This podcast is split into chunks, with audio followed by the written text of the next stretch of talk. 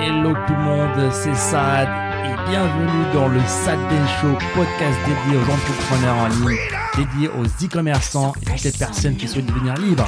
C'est parti. It's all for you. all for you. Freedom, Keep your ears to the ground. talking about the freedom. It's the best show in town. Show. Alors c'est l'épisode numéro 77. 77. Encore une fois, un nouveau invité. Un invité euh, très très très très spécial euh, qui pourra apporter plein de valeurs. On met la barre haut là, c'est parti. Yes. Euh, un- je dirais même, moi, on m'a- on m'a présenté euh, Cédric, qui est notre invité. Bienvenue à toi. Merci. Comme étant un mastodonte de l'import-export, euh, qui avait euh, un savoir francophone euh, au top niveau. Yes. Alors déjà, Cédric, je vais avant de te donner la main pour te présenter, je vais dire un petit peu voilà ce que je, je connais je sais sur toi en fait. Euh, donc je sais que comme a dit Adam, tu es un expert dans l'import-export, euh, que tu vis en Chine, que tu es marié à une chinoise. C'est bon, ouais. C'est ça, super.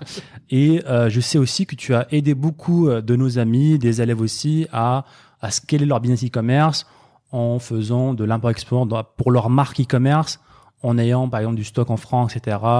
Tu les as aidés à sourcer et à faire euh, de l'import-export tout simplement. Et je sais aussi que tu partages pas mal de, de- de petites vidéos sur Instagram, parce que je te suis sur Instagram, Ouais. euh, où tu parles de la culture chinoise, tu parles euh, d'apprendre le chinois aussi. Ouais, j'ai eu aussi ça, ouais. Ok, bah en fait c'était à peu près tout. Hein. Donc voilà, qu'est-ce que j'ai oublié et qu'est-ce que, euh, bah comment tu te présentes? Bah, quand je dois me présenter, euh, souvent ce que je dis, c'est que mon métier, moi, c'est l'import-export et ma passion, bah, c'est euh, les langues et l'interculturalité. Donc, faut vraiment me cerner comme ça, parce que c'est vrai que quand tu parles le chinois et tout, les gens ils vont se dire, euh, le gars il est importateur, mais il y a des trucs sur le chinois et tout, je comprends pas. Alors que bon, c'est logique, c'est lié effectivement, parce que ça m'aide énormément, bien évidemment, dans, dans l'import-export. Et euh, ouais, j'ai commencé euh, donc euh, dans l'import-export euh, en travaillant pour une boîte du nord de la France où on avait comme client bah, la VPC, la vente par correspondance, qui est devenue la VAD, la vente à distance, avec des clients comme euh, la Redoute, les Trois Suisses euh, et, et des gros comme ça. Et euh, j'ai développé euh, tout un nouveau pôle moi dans cette euh, dans cette société à l'époque. Ah, et j'ai chopé donc des clients, des appels d'offres. euh, Il y a eu les masques, c'était en 2009. hein. les masques déjà donc euh, à l'époque. Et euh, donc euh, ouais, j'étais vraiment parti sur une carrière dans dans l'import-export. J'étais cadre dans dans l'import-export et avant de me mettre à mon compte. Et c'est là où est arrivé donc euh, notamment le, le chinois et tout ça parce qu'en en créant ma boîte pour me mettre à mon compte, j'ai pris un job de prof de chinois parce que je parlais déjà couramment chinois. J'avais fait mes études en Chine. C'est vrai qu'il faut remonter loin. et euh, et euh, donc euh, bah, j'ai créé ça à côté. Et alors ça m'a très bien marché, notamment aussi euh, l'enseignement du chinois. Entrepreneur, j'ai vu qu'il y avait de la demande, les profs, les parents d'élèves, les trucs comme ça. Donc j'avais mis des cours de chinois aussi en ligne et fait euh, tout ce qu'on peut voir sur YouTube. Mais mon métier, ouais, c'est l'import-export. Et, euh, et c'est vrai que j'en parle pas énormément. J'en ai parlé beaucoup plus sur YouTube et Insta avec euh, bah, 2016-2017. Il y a eu le drop et tout. Moi, à l'époque, tu vois, depuis 2008-2009, j'avais déjà un blog. Et, euh, et ensuite, euh, en 2012, j'ai commencé à faire des vidéos sur YouTube. Tu vois, ça remonte déjà. Donc, ça fait une quinzaine d'années que je suis dans le truc. Et donc en 2000, euh, 2016-2017, les gens me disent ah, tu penses quoi de machin? Tu penses quoi du dropshipping? Tu penses quoi de Shopify, Oberlo, machin chose? Et j'en pensais pas grand chose. Moi, on avait déjà, mon épouse, elle avait des boutiques e-commerce aussi depuis 2009. On achetait sur Taobao en chinois, on importait en France et puis on vendait comme tu, ça. tu l'as prononcé comment? Trao, Taobao. Taobao. Ok, donc c'est pas Taobao, hein, non, non. Taobao. Ça marche aussi, ouais. D'accord, ça marche aussi, je sais pas. Ça marche aussi Taobao en français, ça marche. Ok. Ah, on, on comprend quoi. Ouais, c'est le, donc t'achetais sur le, le marché à l'intérieur chinois. On faisait du bijou fantasy, des choses comme ça, des e-commerce. Mais c'était à l'époque. Tu vois, Shopify, il y avait pas tout ça. On- Et j'étais en gros, du coup. Ouais, on faisait des grosses quantités, on stockait dans le garage en France et on revendait sur Internet euh, des sites Magento, euh, PrestaShop, machin. Ouais. Tu vois, c'est L'ancienne. voilà, on est on est vieux nous là-dedans. On est bien. Et donc euh, à l'époque, ouais, on, s'est lancé, euh, elle s'est lancée comme ça sur les e-commerce. Et puis moi, on me posait des questions là-dessus. Moi, j'étais surtout dans l'import-export avec des gros clients, euh, donc euh, des- de la grande distribution euh, ou des PM, pas d'e-commerçants encore à l'époque. Et euh, donc c'est là où j'ai commencé à faire un petit peu plus de trucs sur tout ce qui était dropshipping, ma vision, etc. Notamment AliExpress, c'est bien pour tester, mais après nous on passe sur un 688, hein, qui se prononce Alibaba, comme Alibaba en fait. Et, euh, et, et passer voilà à, à un autre niveau pour euh, enlever un intermédiaire tout simplement. Mais voilà, il faut avoir cet accès à la culture et à la langue chinoise aussi. Et, euh, et c'est comme ça qu'on me retrouve aujourd'hui maintenant, en plus de mes clients, donc euh, corporate, business, grande distribution, aussi à accompagner euh, des e-commerçants, mais des e-commerçants qui font qui font du gros chiffre, Mhm. dont certains que tu as eu effectivement dans le podcast ici. C'est ça. Donc coucou à Adam et Guillaume qui nous écoutent tout simplement. Euh, donc euh, on on pourra détailler un peu plus comment tu les as aidés, etc. Donc est-ce que tu as fait du dropshipping toi aussi? J'ai fait du dropshipping en 2017 pour euh, expliquer euh, vite fait euh, comment utiliser la chose pour tester des produits. D'accord. Voilà. Et euh, sinon, moi, je fais pas de dropshipping. On a du flux tendu, très tendu, sur certaines boutiques ou sur des trucs que mon équipe gère pour les clients. Par exemple, là, on a pris un influenceur euh, qui fait, qui a 2 millions d'abonnés sur YouTube. Tu vois, il a dit, tiens, Cédric, euh, tu gères bien tout ça et tout ça. Euh, Est-ce que je pourrais avoir une boutique, moi, tu vois? Et euh, bah ok, on lui a fait une boutique. Mais on n'est pas en dropshipping, c'est-à-dire qu'on lui source les produits sur un 688, on les stocke à notre entrepôt à Shenzhen, à Dongguan, et puis euh, donc on en stocke au début, tu vois, 5 ou 10 par référence, et ensuite c'est c'est c'est c'est envoyé Mhm. en 4 à 7 jours euh, quand euh, quand il y a une commande quoi. D'accord. Nous on n'aime pas les trucs euh, donc déjà pas d'Aliexpress et on n'aime pas les trucs où euh, tu sais les clients aujourd'hui euh, il faut que ça aille vite, il faut qu'il y ait pas de il faut qu'il y ait pas de, de douleur, il faut qu'il y ait pas de enfin c'est Alex Hormozy, je sais pas si tu as lu le livre. Euh, il faut voilà, il faut que ça aille vite et que tu passes par le chemin de moindre résistance possible donc euh, Mhm. on, on stocke à l'entrepôt et on envoie donc on est en flux tendu. C'est Ouais. ce que j'ai moi en tout cas dans mes business depuis une quinzaine d'années qui se rapproche le plus du dropshipping. Mais sinon on Mhm. fait pas de drop non. Ouais, c'est ce qu'on fait aussi nous. euh, en fait, on fait mini stock, un mini stock en Chine aussi. hein, donc, euh, mais voilà, on teste d'abord, comme quoi, voir la réaction d'abord des gens sur les réseaux sociaux par rapport à notre produit. Donc les premières, comment les les, les premières dizaines de, de commandes sont envoyées d'Express, mais juste après, on va avoir un mini stock euh, chez le fournisseur. C'est bien AliExpress, comme quand ils Ouais. ont commencé à avoir des stocks en Europe, tu vois, AliExpress, moi, Ah. c'est génial, encore une fois, j'avais donné ça à mes élèves, à mes potes, etc. Et je leur ai dit, bah tiens, t'as du stock, livraison en 48 heures depuis la France, l'Espagne ou n'importe quoi. Pardon. C'est génial pour tester des produits, tu Ouais. vois. Et ensuite, quand même, Passe- c'est quand même récupérer passe au niveau les- suivant, quoi. Les 10 euros de marge par commande, par produit, c'est quand même mieux de les récupérer, quoi. D'accord. Nous, nous, on a souvent, euh, tu sais, euh, bah, des gens qui nous contactent, qui découvrent le, le dropshipping et l'e-commerce et qui entendent ce- exactement ce que tu viens de dire, mais qui se disent, bah, pourquoi je je fais pas du stock tout de suite, Cédric, en fait? Parce que tu viens de nous dire que il faut euh, chouchouter le client, il faut que ça se livre vite. Pourquoi je fais pas mon stock tout de suite Je passe plus jamais par AliExpress. C'est aussi certains messages de certaines personnes sur YouTube ou dans d'autres réseaux qui nous disent que maintenant passer par AliExpress c'est synonyme de mort de son business. Quel est ton avis sur ça, toi? Bah, donné que moi j'utilise pas du tout AliExpress, euh, je, je suis d'accord que ça plombe le business et que c'est pas quelque chose de positif, sauf pour tester bien évidemment. La question maintenant, euh, elle est, elle est intéressante. Ça dépend aussi de ta boutique. Si t'as une boutique monoproduit, tu peux te permettre d'investir un petit peu de stock et puis de, de tester comme ça et ça permet d'aller vite. Après, nous on a des boutiques sur lesquelles on veut aller chercher voilà 1000 produits par exemple si tu veux tout stocker, chaque produit, etc., c'est un petit peu chaud. Donc c'est mieux peut-être aussi d'aller tester comme ça. Ou sinon tu vas en flux tendu, effectivement, et tu passes la commande sur un 688 quand, euh, quand la commande tombe et tu prends deux trois jours de plus, voire euh, un jour de Mm. plus en fait. Si tu commandes sur un 688, euh, le, le réseau interne à la Chine pour, euh, pour tout ce qui est colis, c'est énorme par rapport à la France et la Poste et compagnie. Tu vois, là, il n'y a, pas y a pas photo.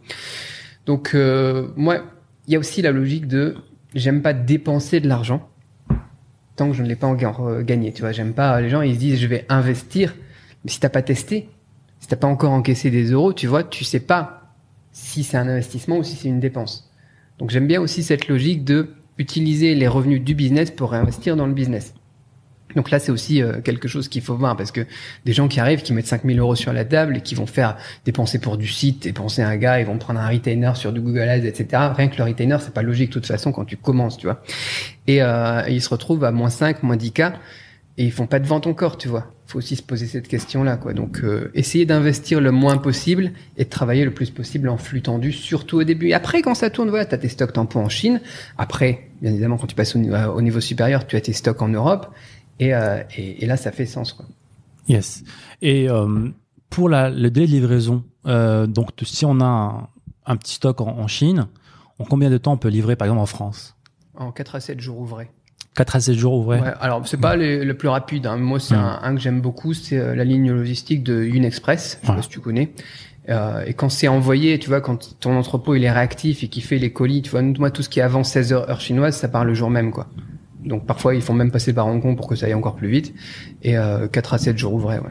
Ouais, donc c'est ce qui est très très bien. hein, Ce qui est c'est- génial surtout. Ouais. Je dis en ce moment avec la Poste, t'as des colis, un colissimo de France à France qui va mettre un mois, Ouais. euh, et toi t'envoies depuis la Chine et en 4 jours ils le reçoivent quoi. Au mieux hein, bien évidemment. Ouais. Ok. Euh, donc, parle un peu plus de, du sourcing. Donc euh, voilà, moi je me mets à la place d'un petit e-commerçant qui voilà qui teste euh, euh, avec la méthode enfin libre des produits euh, sur AliExpress. Voilà, il trouve un, un, un produit gagnant, un winner qui fait euh, je sais pas déjà combien de combien de, de ventes par jour tu devrais tu penses qu'il devrait euh, faire par jour avant de passer à- au niveau à l'étape 2 qui est avoir un mini stock en Chine? Ça dépend du chiffre d'affaires, ça dépend Hmm. du panier moyen, encore une fois. Tu vois, si tu vends, euh, tu fais une vente, 10 ventes par jour sur un produit avec un très faible chiffre, etc., et que tu commences pas à avoir de trésorerie, voilà, ça dépendra bien évidemment euh, des cas, quoi. Euh, mais moi, déjà, quand tu commences à avoir 1000 euros de bénéfices net par, euh, par mois, et ensuite que tu passes à 5000 euros de bénéfices net par mois, net net, euh, Ouais. là, tu peux commencer à te dire, OK, faut que je passe au niveau supérieur, quoi. Là, j'ai suffisamment, moi, pour vivre, etc. Euh, Je peux, je peux quand même réinvestir dans le business, quoi. Donc Ouais, euh, je, non, je suis agréablement surpris par ta réponse parce que quand on a tendance à dire à peu près la même chose avec Sad, on a tendance à retarder un petit peu les gens, euh, donc pas forcément à les décrire tout un process comme tu l'as dit, mais souvent la, le, le rêve de tout jeune dropshipper et commerçant, c'est les agents, c'est les fameux agents, c'est-à-dire ils ont cette impression que voilà Adam, donne-moi un agent et tout de suite mon business, boum, il va du jour au lendemain fonctionner. Et quand on leur dit, bah, attends de faire 3, 4 000 euros par mois, et ensuite, t'inquiète pas, tu auras tout le temps de faire des agents. Il y a une incompréhension, donc je suis, euh, je suis agréablement surpris que tu partages euh, les, les mêmes directions que nous. Ouais, c'est même un- c'est aussi un c'est pas un casse-tête aussi pour l'agent parce que en agent gérer des débutants euh, voilà qui fait moins de 1000 euros c'est une casse- c'est un casse-tête. T'as un gars Ouais. qui arrive, qui me dit, tiens, je veux faire du bijou fantasy euh, sur 100 références, j'en veux de chaque. Je lui dis, non, mais laisse tomber, non, mais c'est vrai. Ouais. Et, euh, et en plus, souvent, j'ai vu pas mal de débutants qui voient les agents comme une solution à leur business qui ne fonctionne pas, qui ne fonctionne pas assez bien, en fait. Tu vois. Hmm. Ils pensent que ça va être la solution, ou même des e-commerçants qui pourtant font du gros chiffre, mais après la crise Covid, etc., pendant laquelle c'était quand même facile et qui aujourd'hui ont un petit peu de mal, ils viennent me voir et me disent peut-être qu'en faisant du stock en France, etc., en bossant avec toi, Cédric, ça va être la Mhm. solution. Et c'est pas la solution. Généralement, tu peux aller réinvestir les bénéfices d'un truc qui marche déjà. Ouais. Et, euh, et sinon, c'est comme si tu mettais un pansement sur un truc qui, Ouais. qui fonctionne pas, quoi. Ouais, l'agent logistique c'est un accélérateur en fait. Ça accélère ta croissance, ça marche déjà très bien et ça ça fait exploser le truc. Maintenant bah justement parlant de, de ces personnes là bah, qui ont un business qui marche, qui fait voilà comme tu as dit minimum 5000 euros net par mois, bah comment ils devraient gérer la- cette étape là Alors est-ce que bah combien d'unités doit acheter, euh, comment euh, Bah, ça dépend encore une fois ouais, de, de- du, Du produit. produit. Mais euh, tu peux prévoir un petit peu tes ventes. Si tu as déjà des ventes, si tu as déjà fait tes 1000, ensuite tu es passé à 5000 euros de bénéfices, etc., tu vois, tu fais 10, 20 commandes par jour, tu sais déjà à peu près combien est-ce qu'il faudra pour les mois qui arrivent. Donc tu peux commencer déjà à stocker quelque chose qui va te permettre de travailler en flux un petit peu moins tendu et mieux négocier les prix. Hein. 688.com, c'est la même chose, c'est des grossistes. Tu, tu commandes par 50 plutôt que par 10, tu auras deux fois moins cher, tu vois. D'accord. Ah, Est-ce que tu peux expliquer à l'audience euh, toutes les plateformes que tu as citées, AliExpress, 1688, Taobao C'est tous du groupe Alibaba, de toute façon. Donc euh, Alibaba, euh, en anglais, pour sourcer des usines, pour fabriquer des produits sur mesure, c'est génial. 1688.com, c'est euh, le site des grossistes sur le marché intérieur chinois. AliExpress, bon, vous connaissez, hein, c'est le gros site pour le marché international. Le problème, c'est que n'importe qui peut être vendeur sur AliExpress, même euh, vous, même moi, Ouais. même, euh, beaucoup de Russes, tu vois, et, et se prendre une marge. hein. Et euh, c'est plus comme un, pff, comment est-ce qu'on pourrait dire ça, comme un Amazon euh, local en fait. Mhm. Beaucoup de, de vendeurs sur Taobao en fait vont acheter sur un 688 chez les grossistes pour revendre à l'unité aux particuliers en Chine. Mais parfois on trouve des trucs sympas. Ouais, la, la majorité, moi, ce que j'ai vu des agents classiques qu'on voit un peu partout, bah, ce sont des personnes qui sourcent sur 168 en fait. Ils n'ont pas les stocks en- sur place, ce sont juste des, bah, des agents tout simplement. Oui, C'est ça. Et, euh, donc, bah, donc une personne qui fait, je sais pas, 10 à 20 ventes par jour, euh, est-ce qu'il a une- pas une formule spécifique pour calculer le, le stock qu'il doit acheter à l'avance? Est-ce qu'il y a une formule spécifique? Est-ce qu'il doit couvrir deux semaines, une semaine de, de, de produits, de vente Nous on a tendance à couvrir un mois et après ça dépend aussi si l'étape suivante ça va être de mettre des stocks tampons en Europe, notamment dans des entrepôts moins chers en Espagne ou des choses comme ça. Et comme ça tu peux faire les deux, mettre ton stock tampon en Chine tout de suite pour continuer à envoyer et ensuite mettre du stock tampon en, en Espagne pour après livrer Mhm. plus vite et tout de suite passer sur une meilleure expérience utilisateur. Ouais. Donc ça- ça pourrait aider aussi les plus gros e-commerçants parce qu'ils vont placer une grosse commande dès le début chez l'usine et avoir un, un meilleur prix. euh, C'est ça. C'est mieux de commander plus, toujours, en- encore une fois. Quand tu sais que tu vends, quand tu sais que ça marche et que t'es pas sur une tendance aussi, hein, quand tu fais une marque aussi, tu travailles ton branding, les choses comme ça. Si tu commandes un peu plus, c'est toujours intéressant au niveau des prix parce que parfois on commande deux fois plus et deux fois moins cher, quoi. Et justement, est-ce que tu peux nous parler de la négociation avec les Chinois? Ça pourrait être un podcast euh, entier. Est-ce que tu as déjà quelle a été ton ton expérience au début à toi et, et comment tu le gères aujourd'hui Des conseils? Alors, bon, les, les Chinois, ils sont très bons pour faire du business. Honnêtement, quand tu arrives et que tu parles un petit peu euh, la langue, ça fait déjà quelque chose. Et ça te permet en plus d'entendre aussi euh, des trucs. Par exemple, une fois, je vais avec un, un fournisseur chinois. euh, on arrive à, du côté de comment ça s'appelle euh, de Canton euh, pour tout ce qui était luminaire et compagnie. On arrive, il y a mon épouse à côté. Le fournisseur chinois, il va tout de suite voir mon épouse comme si elle c'était l'agent. Il lui demande Ina Tigotier, tu te prends combien de points de pourcentage? C'est-à-dire que sur la facture que moi je vais avoir du fournisseur, peut-être que ton agent il va te dire je me prends que 5 ou 10%, mais en fait derrière, il a déjà par exemple c'est 15 ou 20%. Donc voilà, il faut savoir qu'ils sont très bons pour tout ça et que parfois si tu parles pas la langue, ça peut être euh, ça peut être gênant. Et après, enfin faut vraiment faire preuve ouais, d'ouverture d'esprit, il faut vraiment faire euh, faire preuve aussi de, de l'esprit gagnant-gagnant. Parfois moi j'ai des clients à moi notamment dans les PME françaises qui vont se dire voilà il essaye de me la mettre à l'envers etc alors qu'en fait souvent c'est une incompréhension. Et que le chinois lui il a vraiment envie aussi que ça se fasse que tout se passe bien et que euh, et qu'au final voilà si toi tu gagnes plus et tu vends plus moi je gagne plus aussi tu vois. Donc faut vraiment partir dans cette logique du du gagnant-gagnant et euh, dans cette logique de euh, bah, essayer de faire aussi un pas en avant pour essayer de comprendre l'autre et euh, et montrer qu'on s'intéresse aussi un petit peu à l'autre. Parce que sinon on a des on a des fournisseurs chinois effectivement qui qui s'en foutent. Ils sont là pour faire du cash quoi. Donc, Est-ce- c'est- Et Est-ce qu'on a aussi euh, une question qui nous revenait, c'est aussi le, le danger d'aller trop dans du front, dans la confrontation frontale. Euh, c'est que euh, le chinois, donc peut, le fournisseur peut décider de céder et d'accepter, mais en échange de te proposer une version inférieure du produit en te disant plus tard, bah, tu voulais un coût plus bas, je t'ai trouvé un coût plus bas. Il y a plusieurs choses dans ce que tu viens de dire. Donc déjà, la confrontation avec les fournisseurs chinois, on évite. Là, moi, j'ai encore eu le cas avec une autre PME qui vient de signer avec des supermarchés et tout, et, euh, et il se prend la tête avec son fournisseur chinois. Son fournisseur chinois, il lui dit, écoute, toi, ta commande, je la ferai pas. Parce que t'es un client qui m'énerve, qui, euh, qui, qui fait pas d'efforts, etc. Tu vois. Alors là, le gars, il est dans la merde, il, il en peut plus, quoi. Tu vois, il va péter un câble parce que comment est-ce qu'il va alimenter ses supermarchés sur la saison prochaine, quoi. Donc la confrontation, on évite si on fait perdre la face déjà à un chinois, cette notion de face. Il faudrait faire tout un podcast là-dessus, par contre, j'en reviendrai. Ah, si tu lui fais perdre la face et tout ça, là, il va y avoir, il va y avoir des gros soucis. Et, euh, et ensuite, euh, l'idée de aussi, je te baisse la qualité pour te faire un, un, un plus bas prix aussi, ça, c'est un gros problème de cahier des charges de ta part, si tu as une moins bonne qualité que ce qui était prévu.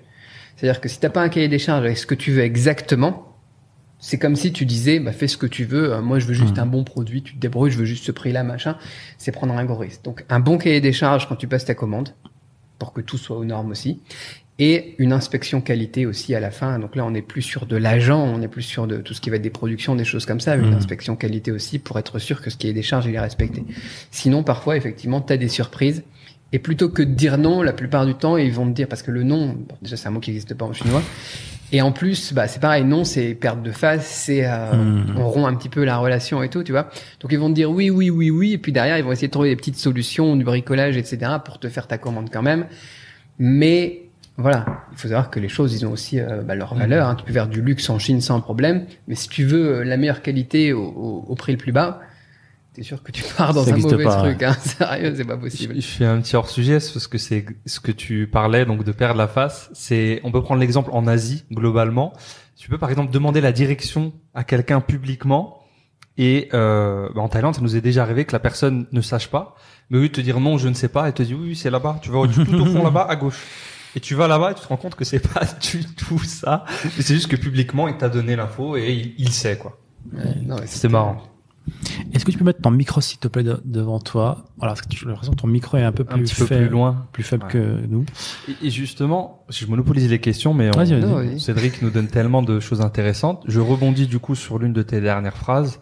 Euh, on peut tout à fait faire du luxe en Chine. Je pense que ça mérite d'être discuté ici. On sait euh, tous les deux, et toi encore mieux que nous, que la Chine a cette connotation de cheap. Euh, tes produits chinois à deux balles, dropshippers qui vendent des trucs de Chine à deux balles. On les entend tout le temps.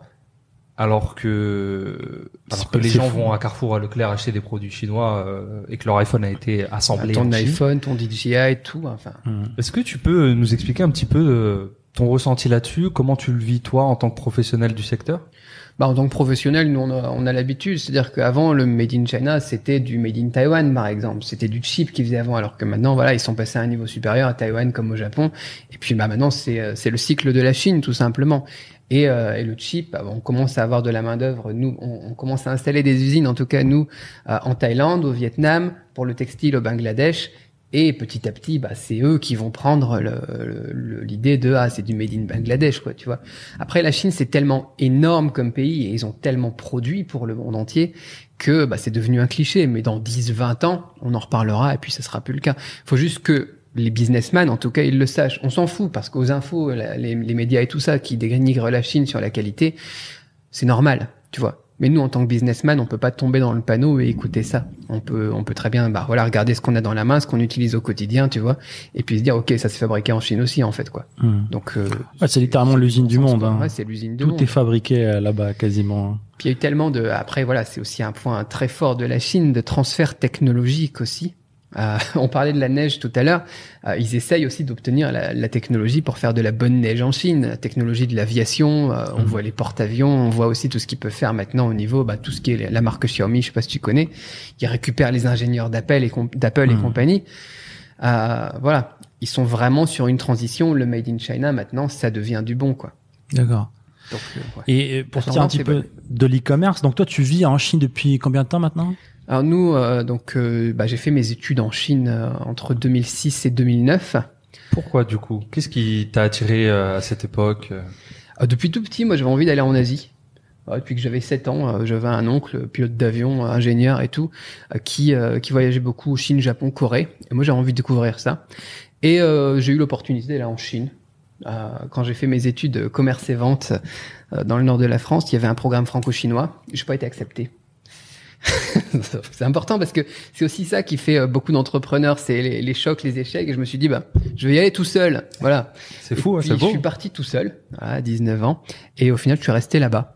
Et ensuite j'ai rencontré mon épouse et tout. Donc je suis revenu en 2009, euh, voilà l'histoire des masques, euh, mes premiers clients dans la VPC et compagnie.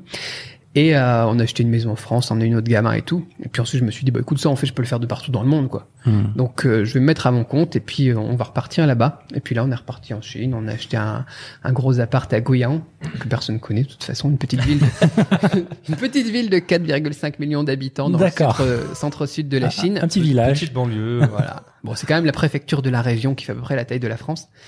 Et, euh, et, euh, et on s'est posé là-bas. On était D'accord. bien. Et c'est ensuite euh, où on est parti du coup. euh, Enfin donc c'est toujours la maison. hein, on est toujours l'appart et tout là-bas. Hein, on y était pendant la période Covid aussi. Et ensuite, bah, c'est posé la question de l'école des enfants et c'est ça qui nous a ramené en Thaïlande en fait. Sinon en fait la maison bah, c'est en Chine. D'accord. Mais voilà, dans cette petite Comment- ville, il n'y a pas d'école française. Donc tu veux ah, d'accord, d'accord, C'est ok. c'est pas à la mode euh, les écoles françaises internationales en Chine? Les écoles internationales, oui. D'accord. Euh, les écoles internationales anglaises, honnêtement, euh, c'est un très bon business Mhm. en Chine. Euh, les françaises, il y avait pas et on devait aller soit à Shanghai, soit à Pékin, soit à Hong Kong, soit à Chengdu. Et Soit donc, en Thaïlande. on a regardé en fait, c'est toujours deux heures d'avion, deux heures d'avion, deux heures d'avion. Et donc on a regardé aussi, bah on a regardé euh, Cambodge, euh, Thaïlande et compagnie. Et on était venu bah, en avril 2015 ou je sais plus quand ici, euh, juste avant le CP pour le gamin. Et puis on a trouvé donc euh, la Thaïlande que c'était pas mal niveau bah, rapport qualité-prix, ce qui est important pour un importateur, niveau de vie et compagnie. Et, euh, et c'est comme ça qu'on est arrivé ici. Ouais. Donc vous avez déménagé en Thaïlande, c'est ça? Vous avez Donc on s'est ici posé en Thaïlande, ouais, donc de 2016 à 2019. Et euh, bon après là il y a eu le Covid, on s'est dit ouais, on va vers le nouvel an chinois en, Mhm. en, en Chine, un petit tour d'Italie et on revient, tu vois, pour continuer la scolarité des enfants. Et euh, bah, on était en Chine quand le Covid est, est arrivé. D'accord. Et on est resté là-bas. Et, c'est euh, c'est comment la vie en Chine en tant que voilà étranger en fait? Est-ce que c'est parce que la rumeur nous qu'on en- entend, Ouais. c'est euh, voilà, t'es pas accepté, t'es ils sont pas très euh, On entend Accueillant, on beaucoup va de dire. choses, ouais. Ouais. Bah ça dépend. Encore une fois, ça dépend euh, de, de beaucoup de gens parce que moi, il y a des gens, euh, je les vois arriver en Chine, euh, ils veulent manger que de la bouffe occidentale, ils ont pas Mm. envie d'apprendre la langue, etc. Ne pas apprendre la langue en Thaïlande, tu vois, ça marche très bien. Hmm. Euh, tu peux très bien te débrouiller. Franchement, euh, on est bien. Mais en Chine, euh, bof. Hmm. En Chine, moi je me dis, euh, la première fois que je suis venu, j'avais 19 ans, je parlais pas un mot de chinois, tu vois. Je me dis, ils vont parler, ils vont parler anglais, il y aura pas de souci, tu vois. Voilà, bah, j'ai dû apprendre vite le chinois Ouais. ça. Et après, ça dépend aussi des villes, ça dépend des coins. Euh, quand tu es à Shanghai, par exemple, euh, j'ai trouvé que c'était... euh, tu te sens plus étranger, D'accord. alors que pourtant, il y en a des dizaines de milliers, Hmm. tu vois. Et quand je suis à Guiyang, dans le centre sud de la Chine, dans mon coin paumé, où il devait y avoir quoi 200, 200, 300 étrangers sur, euh, sur toute la région de, de 40 millions de personnes, quoi. Là, par contre, super. Et en plus, tu parles chinois, euh, super. Les gens euh, vraiment top. Un peu comme les campagnes françaises aussi. Hmm. Donc, euh, ça, je sais pas, un peu comme Paris, tu vois. C'est beaucoup plus a- humain euh, Voilà. ouais, dans les Je dans les vais rien dire campagnes. contre les Parisiens, mais parfois, tu vois, le, le cliché de, de Parisien comme Ouais, pour les ça vit pubs partout, du ouais. journal. Vaut mieux l'avoir en journal. Bah voilà, c'était un petit peu ça à Shanghai pour moi. Et dans le reste du, du pays, bah c'est un peu comme dans le reste du Mmh. pays en, en France. J'ai trouvé pour faire une comparaison un peu rapide, quoi. D'accord. On mange bien en Chine? Super. Et ça, c'est un truc qui est génial avec la Chine, qui est un pays qui fait 17 fois et demi la France quand même. C'est que tu as tous les climats que tu veux déjà. Donc euh, tu y vis bien, peu importe ce que t'aimes, que ce soit la mer, la montagne, la neige ou, ou les îles paradisiaques. Et on y mange bien, il y en a pour tous les goûts aussi. Donc euh, là c'est génial. Et en plus après t'as euh, beaucoup de Japonais, beaucoup de Coréens, euh, t'as beaucoup de gens qui font des restaurants occidentaux si c'est vraiment ce que tu veux. Et les cuisines chinoises, c'est comme la gastronomie donc française, c'est des cuisines régionales et il y en a pour tous les goûts aussi. Bon, je suis super bien. J'ai pris beaucoup de kilos depuis, depuis que je suis plus jeune là parce que pff, voilà. Ah, c'est intéressant. J'avais beaucoup entendu que les cuisines, selon les, les préfectures, changent énormément. Yes. N'hésitez pas les amis à poser des questions pour Cédric euh, dans le chat parce que moi là on a beaucoup de questions aussi donc n'hésitez pas à les poser. On va en prendre quelques-unes euh, qu'on pourra lui poser. Euh, donc je voudrais, est-ce que tu penses que c'est intéressant à- aux e-commerçants qui nous écoutent d'aller en Chine à un moment donné? Aller en Chine, c'est toujours intéressant. Après, il faut que ça soit justifié, j'ai envie de dire. Si tu as déjà un business qui tourne, effectivement, ça Mhm. fait euh, complètement sens d'aller découvrir comment ça se passe sur place, d'aller voir ton agent si tu as un agent, d'aller visiter tes usines si tu as des usines, d'aller inspecter tes productions en fin de production si c'est ce que tu fais habituellement, etc. pour voir un petit peu comment ça se passe. Parce que dans une vision stratégique globale, si tu vois pas ce qui se passe, tu comprends pas vraiment ce qui se passe. Mhm. Surtout pour beaucoup qui bossent avec des agents, ils délèguent. Au Mhm. final, ils savent pas vraiment ce qui se passe derrière. Ouais, c'est ce qu'on a eu avec Adam. Euh, Je suis allé une fois en Chine et c'était tellement euh, révélateur en fait. C'était incroyable parce qu'on avait ça fait, pour, pour beaucoup. ouais, on avait fait déjà quelques millions en- Oui. en e-commerce et là d'aller toucher les produits, voir ce qui se passe derrière. euh, un truc tout simple, c'est que lorsque je demandais un prix à, à mon agent, il me donnait une estimation en fait. Et c'est jamais parce qu'il avait pas le produit chez lui, il avait pas, il savait pas combien il pesait, combien c'était les dimensions. Donc il regardait sur 1688 et il me disait euh, voilà, ça va coûter ça, tu vois. Mais je dis mais pourquoi tu commandes pas le produit? Mais ça va te coûter de l'argent. Je dis mais mais commande le produit, c'est une unité et donne-moi une vraie estimation euh, parce que 1 euro, 2 euros, ça peut faire une grosse différence euh, sur plusieurs commandes. Euh, donc ouais, c'était une invitation de mon agent. C'est lui qui m'avait invité à, à venir en Chine euh, et il avait tout payé, l'hôtel, j'avais payé l'avion euh, et c'était super sympa. En tout cas, j'avais découvert. Moi, ce que j'ai eu le ressenti, c'est que euh, les gens autour de moi étaient très froids. C'était pas très euh, chaleureux, mais mais l'agent et l'équipe vais- ils étaient très, euh, ils étaient très euh, accueillants en fait, très accueillants, très amical. Euh, Je me suis souvenu, j'ai rigolé, c'est pas Hmm. pour euh, les gens, mais Hmm. euh, je me suis souvenu de l'anecdote quand t'es, euh, donc t'avais pas pris du cash avant, oui, c'est t'es ça. arrivé à l'aéroport, t'as découvert que le cash en Chine, euh, c'est pas un Ouais, concept. on, T'es quand m'a regardé, ouais, de c'est qui ce, ce, ce, ce paysan là Il utilise encore du cash. T'es allé en 2019, 8, Ah. 8, 9. Ouais, ouais. Ouais, C'était déjà fini. ouais. On peut Ouais. déjà tout par Bah déjà, donc j'ai j'ai- j'ai en Thaïlande, donc je pensais que c'était comme la Thaïlande. hein. Il y a de la, pas le monde parle anglais. euh, J'arrive, le taxi comprend pas le mot hôtel. Hein. Je lui dis hôtel. Bah, Il me regardait comme si je parlais euh, Alien. alien, tu vois. Euh, Là, ce que je te disais tout à l'heure, moi, ça m'avait surpris et Ah. c'est- ça n'a pas beaucoup changé. Ouais. Et je cherche un distributeur aussi pour. le- Il n'y a pas de distributeur. Dans un aéroport, il n'y a pas de distributeur. Il n'y a pas de guichet. Et j'étais, je parle pas anglais. Il n'y a pas Google. Il n'y a pas C'est Facebook. quelle heure C'était le soir, t'étais tout seul. Ouais. Et tu utilises quoi pour Google et Facebook? T'as un, t'as un VPN, j'imagine? Alors, il y a les VPN, bien évidemment, ou sinon Hmm. j'utilise des applications chinoises, moi. D'accord. C'est, c'est WeChat, c'est un peu le le l'application mère. WhatsApp peu? peut-être, le WhatsApp. Plus, j'ai l'impression. WeChat, c'est une application avec laquelle tu peux tout faire. ouais. Hmm. Tu peux payer, tu peux commander ton taxi, tu peux réserver tes hôtels, tu peux bien évidemment bah, faire tout ce qui est les moments, le Mm. mur, euh, comme un peu comme Facebook. Tu peux échanger avec les gens un petit peu comme WhatsApp. C'est euh, c'est tout un écosystème énormissime et avec tous les moyens de paiement, mais même aussi investissement, banque, euh, t'as as tout ce qu'il te faut quoi. C'est énorme. Ouais. Alors. Mais je pense, du coup, en parlant d'application, euh, bah, on peut te poser la, la question euh, où ça en est euh, la version chinoise de TikTok en Chine? Parce que je sais qu'ils ont une version différente qui est déjà. J'avais vu passer des choses où tu peux, je crois, déjà regarder des films. Enfin, c'est et beaucoup disent que c'est le futur qui vont tenter de développer ça et de bah, d'écraser à la fois YouTube, Instagram et Facebook. Le TikTok, de toute façon, il, va expl- il est déjà en train d'écraser un petit peu vrai. YouTube. T'as vu les dernières modifications sur Instagram et compagnie pour ressembler Ouais, un peu plus Ça à bégaye TikTok. sur Instagram. Ouais. C'est voilà, euh, ils, ils gèrent ça très très bien et puis ils sont très scientifiques en plus. Ils font des expériences, ils font des tests les, les Chinois et puis ils font évoluer leurs trucs. Euh, grosse différence entre TikTok et Douyin, la version euh, chinoise aussi, c'est les contenus. Je trouve que les contenus avant, en tout cas sur TikTok, étaient très abrutissants. Qui maintenant on peut, voilà, même des entrepreneurs, on peut être sur TikTok, quoi, tu vois, et c'est un peu mieux ça. Et en Chine, ça a été comme ça depuis le début beaucoup de, de choses où on t'apprenait en fait à, à faire des recettes, on t'apprenait à construire des trucs, etc. Alors qu'en Chine, voilà, c'était du, du twerk et puis des danses, et puis voilà, tu vois. Et euh, je sais pas si c'était volontaire ou pas, mais voilà, c'était c'était amusant de regarder ça. Et, euh, et les deux sont complètement séparés. C'était une carte SIM chinoise dans ton téléphone, tu peux pas avoir TikTok en fait. C'était Ah une ouais. carte SIM, euh, bah, même thaïlandaise, tu peux pas avoir euh, Douyin. Quoi. Donc très très segmenté, ça a été quelque chose. Là, ils sont en train de passer aussi Hong Kong sur Douyin et de supprimer du coup TikTok. D'accord. Affaire à suivre. Ou c'est un mouvement qui veut dire beaucoup de choses, ça. Ouais. Mais euh, Ouais. en plus, ouais, les, les vidéos longues maintenant, les, les lives, très live. Hmm. Quelque chose qui est trop peu exploité en Occident, même pour Ouais. vendre euh, votre cam en tant que e-commerçant. Ouais.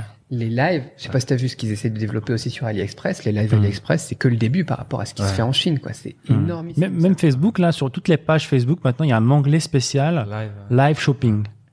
Et ça, j'ai, ouais, le, Ouais, le, live pro- shopping, ouais. Ouais. le premier gros contact qu'on a eu, c'est en Asie, hein, tu vois, bah, en Chine, en Thaïlande aussi. Euh, les, les, les filles qui font des lives et qui vendent leurs vêtements là, Sur- euh, là, en Thaïlande aussi, ouais. ouais, et qui font Mm. des Très millions inspiré de. des Chinois, ouais. Je crois qu'il y a une chinoise qui a fait un milliard euh, le jour le jour euh, de un live un milliard, je crois, Ouais. de vente. euh, C'est Elle a énorme. des problèmes avec les taxes maintenant, elle, par contre. On entend moins parler. Mais effectivement, elle a fait des énormes chiffres aussi, ouais. Euh, Weya, elle s'appelle. Ouais, parce D'accord. qu'il y a le marché euh, domestique de l'e-commerce chinois dont on parle pas forcément pas énorme. beaucoup, C'est énorme. mais qui est logiquement vu la population. euh, Bah, c'est ça. Si tu, tu vas sur les lives sur euh, Taobao, en fait, Taobao, il a une section qui s'appelle Dien Trao. Et c'est que des lives tous les soirs. Il y en a, ils regardent ça comme ils regarderaient leur série, quoi. Ils écoutent ça. Et puis ça y va, ça y va. Et puis t'en as qui, effectivement, ils ont 100 millions de personnes qui les regardent en même temps. Waouh. Et euh, bah, il y a du cash, forcément. Mm. Et ils ont toute l'infrastructure derrière. C'est ça qui est magnifique C'est aussi. ça. hein. Pour accepter les paiements et livrer les commandes. Mm. C'est énorme ce qu'ils font. C'est pour ça que je te dis, moi, j'ai des trucs qui font toute la Chine sur 6000 kilomètres ou n'importe quoi, qui arrivent en, en 48 heures et t'envoies un colis en France Mm. euh, de d'une ville à Mm. la ville à côté et ça met une semaine, quoi. Ouais, j'ai l'impression que là-bas, c'est même en Asie en général, c'est plus facile de payer en fait.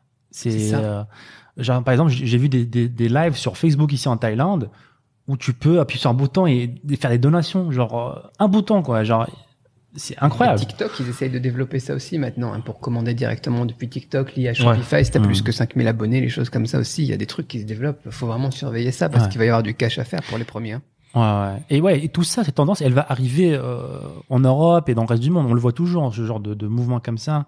C'est un peu mou, mais ça arrive, ouais. Ouais, ouais, c'est vrai, c'est vrai. Ils sont longs, mais, mais justement, c'est un avantage pour pour ceux qui bah qui connaissent ces tendances-là, qui qui se préparent aussi euh, à l'avance. Alors une question de Hakim euh, qui dit alors mon agent ne me donne pas des produits gagnants, Cédric. Dois-je changer d'agent?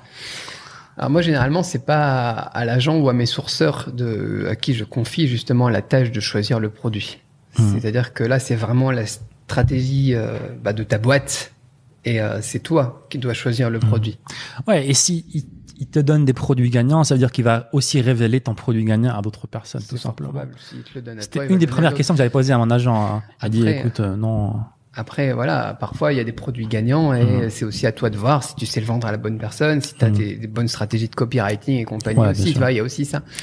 Mais après, sur un 688.com, ce qui est intéressant, c'est que tu peux tra- travailler par catégorie et tu peux voir aussi ce qui se vend le mieux. Mhm. Euh, par exemple, on a des fournisseurs chinois qui vont te vendre des petits produits tout pourris et euh, qui en vendent pour 100 000 euros par mois, quoi. Et donc là, tu te dis, ok, là, celui-là, euh, tu peux l'identifier comme potentiellement un produit gagnant. Mais après, sur quel marché? Hmm. tu vois, avec un, un pote dernièrement, je lui parlais, je lui disais, bah tiens, ça, ça se vend très très bien au Moyen-Orient. Mais tu peux pas forcément savoir qu'en France, ça se vendra aussi bien ou moins bien, tu vois. Ouais, des fois, il y a des différences de, de culture aussi qui peuvent, qui peuvent jouer là-dessus. Et, et le problème avec, avec euh, le site 1688, c'est qu'il est en chinois. Euh, N'importe quoi. 100%. Ils n'ont jamais tra Alors, Google Traduction ne fait pas très bien le travail. Non, bah, c'est prendre un risque avec Google Traduction. Ouais. Et je crois qu'il y a aussi une version qu'il faut faire gaffe attention des fois quand tu ouvres le site euh, depuis l'Europe, ça te renvoie vers la version internationale un truc du genre. Donc il y a international.168 un truc du genre, non? Euh, sur Alibaba, il y a une période ouais, où effectivement, je crois que c'était un 688.com. où Quand Mhm. tu l'ouvrais, ça te renvoyait sur euh, alibaba.com. D'accord. Ok, ok. Après, donc ça dépend encore une fois. Mhm. Peut-être qu'ils le détectent avec euh, Donc là- ton IP ou n'importe quoi. Mais si tu prends un VPN, ça marche. Quoi. Donc la solution à prendre les Chinois. Quoi. Mais le, le problème après, c'est que même si tu arrives sur le site, Mhm. sur institut.com, nous on paye avec les comptes chinois. Tu payes avec WeChat, tu payes Ouais. avec Alipay, tu payes avec ta carte bleue chinoise aussi. Donc tu peux Mhm. pas si t'es pas chinois en fait. ou Ouais. si t'as pas ces Après, papiers-là, les- quoi. Si on veut juste repérer, voir un petit peu ce Mais qui ouais, se passe. Pour regarder les tendances, pour avoir des idées de produits. Mhm. Ne serait-ce que pour connaître la vraie valeur des choses. Je vous disais sur AliExpress, tu vois, ils vont te vendre par exemple un jean à 19 euros, alors que nous on l'achète 1,50€ quand je le fais au, au Wow. Bangladesh ou en Chine, tu vois. Sur un 688.com, généralement tu vas le voir à 1,50€, 2 euros. Mhm. Donc ça c'est bien aussi. Tu as la recherche par pho- photo, tu vois, la, la Mhm. recherche inversée par photo. Tu prends ta photo d'AliExpress, tu la mets sur un 688.com. Mhm. Très bonne astuce comme ça à noter quelque part. Et tu connais le vrai prix de la chose. Tu sais en tout cas au moins combien est-ce qui se prend ton agent Mhm. ou combien est-ce qui se prend euh, leur vendeur sur AliExpress. Ouais. Et du coup, quel est ton potentiel aussi toi derrière Ça va pas dire qu'il faut pas l'acheter parce que voilà, il essaie de te la mettre à l'envers, etc. Tu lances ton business, tu fais du chiffre. Mais si déjà comme ça t'es rentable, tu Ouais. sais que tu peux te prendre au moins autant de marge en plus pour la suite. Ce qui est une bonne nouvelle. Ouais. Tu sais que euh, l'achat de stock aussi fera plus sens parce que ça. tu vas pouvoir négocier et te rapprocher beaucoup de ces 1,50€ et donc faire plus de cash en livrant plus vite. Ouais, super, euh, super astuce. Merci, euh, merci Cédric. plaisir. Et, et tu, tu penses que les gens devraient envoyer, euh, par exemple, euh, des prises d'écran de 168 à leur agent Regarde, voici ce que ça coûte. Comment attention parce que là t'es dans la confrontation aussi. Hein. D'accord. Donc, euh, comment, comment tu l'amènes ouais, ça Tu l'amènes, euh, tu l'amènes de manière un peu plus diplomatique. Tu dis bah tiens, je parlais avec un ami chinois. Tu sous-entends que t'as un ami chinois par exemple, et il m'a dit qu'on pouvait l'avoir pour ce prix-là. Hmm. Comment est-ce que toi t'expliquerais ça? Alors parfois il y a des justifications qui sont logiques, etc. Parce que sur euh, AliExpress, ils sont beaucoup tournés vers l'export, donc parfois t'as des choses qui sont aux normes qui ne seraient pas forcément sur un 688.com. Donc qui justifie une augmentation peut-être euh, quelques pourcents, 10%, 30%. Après si t'es au double ou au triple, comme mon, mon histoire des jeans, non, c'est que il y a un Ouais. souci. Et au aussi- moins, voilà, que tu lui montres que t'es pas dupe, tu connais un petit peu comment ça fonctionne et tout. J'ai un ami chinois. J'ai un ami chinois. Et, euh, mais il y a aussi une réalité, c'est que vous avez jamais trouvé un agent qui vous offre des prix moins chers qu'un institut parce que lui aussi doit faire sa marge derrière. Parce qu'il fait un travail derrière. Il, Ah bah bah, oui. il fait le, le packaging, l'envoi, tout ça, tout ça. Donc c'est normal que ça soit toujours aussi- plus cher, sauf que ça va pas être le triple, le triple ou le double par exemple. C'est un peu trop. Après, voilà, il se fait son, son argent après avoir. Nous, ce qui est très important nous, dans notre business, quand on travaille avec les PME ou les gros e-commerçants, c'est la transparence. C'est-à-dire qu'on a vraiment, on donne vraiment le prix des choses, on donne vraiment chez quelle usine on, on source, et on dit voilà notre pourcentage c'est 15%, 20%, 25% sur le sourcing, et, euh, et, et vous avez toutes les infos. Souvent un agent chinois il va te dire voilà tout compris c'est ça, Un prix, un seul prix. et, et quand tu regardes le détail en fait du truc, tu te rends Hum. compte que bon, généralement ils vont prendre entre 30% voire euh, voire le double du prix quoi. Ouais, une des pires choses qu'ils font des fois, c'est qu'ils te donnent un prix, euh, tout compris. Livraison, coût de produit, tout ça. Mais non, c'est par les choses. Je veux un coût de produit et coût de livraison. Parce que des fois, je peux avoir deux unités et avoir le même coût de livraison, par exemple. Mais eux, euh, ils disent pas ça, tu vois. Exactement, et ça fait pas de sens. Enfin, tu t'en rends compte quand on a eu la, la crise Covid, par exemple aussi, euh, qu'il y en a qui restent, qui essayent de rester au même prix au final, alors que les frais de transport ils ont explosé, etc. Tu te dis Mhm. mais combien est-ce qu'ils se prenaient de marge avant ton agent quoi C'est- C'est horrible qu'il arrive à rester au même prix maintenant quoi. alors que ça va exploser, ça va exploser pendant, pour le Covid. hein. Comment ça. en est aujourd'hui du coup parce que euh, on voit encore des, des restes si je puis dire dans l'économie, les prix des, du gaz, des énergies. Est-ce que c'est revenu à un niveau presque similaire à 2019 Comment tu situerais ça? Il y a énormément de choses à, évoquer là-dedans. Donc, euh, le coût de la main d'œuvre a un petit peu augmenté. La main d'œuvre est un peu plus difficile à trouver maintenant en Chine. Les matières premières ont beaucoup baissé. Euh, donc ça c'est très bien, même si on remonte un petit peu, donc euh, notamment aluminium, bois, etc. euh, on a beaucoup quand même euh, baissé. Le coût du transport, transit international, on a baissé de 50% par rapport au grand pic où on était. hein. on arrivait presque à 20 000 dollars le conteneur. Voilà, on est on est à 6 7 000 dollars le conteneur quoi. Mais avant Covid, on était à 4 5 000. Enfin bon voilà. Mmh. Donc on est sur, j'ai envie de dire, on est sur la fin d'une bonne tendance et je pense que ça va repartir à la hausse maintenant. Euh, Il y a eu beaucoup de soucis par contre au niveau des délais avec les congestions portuaires, etc.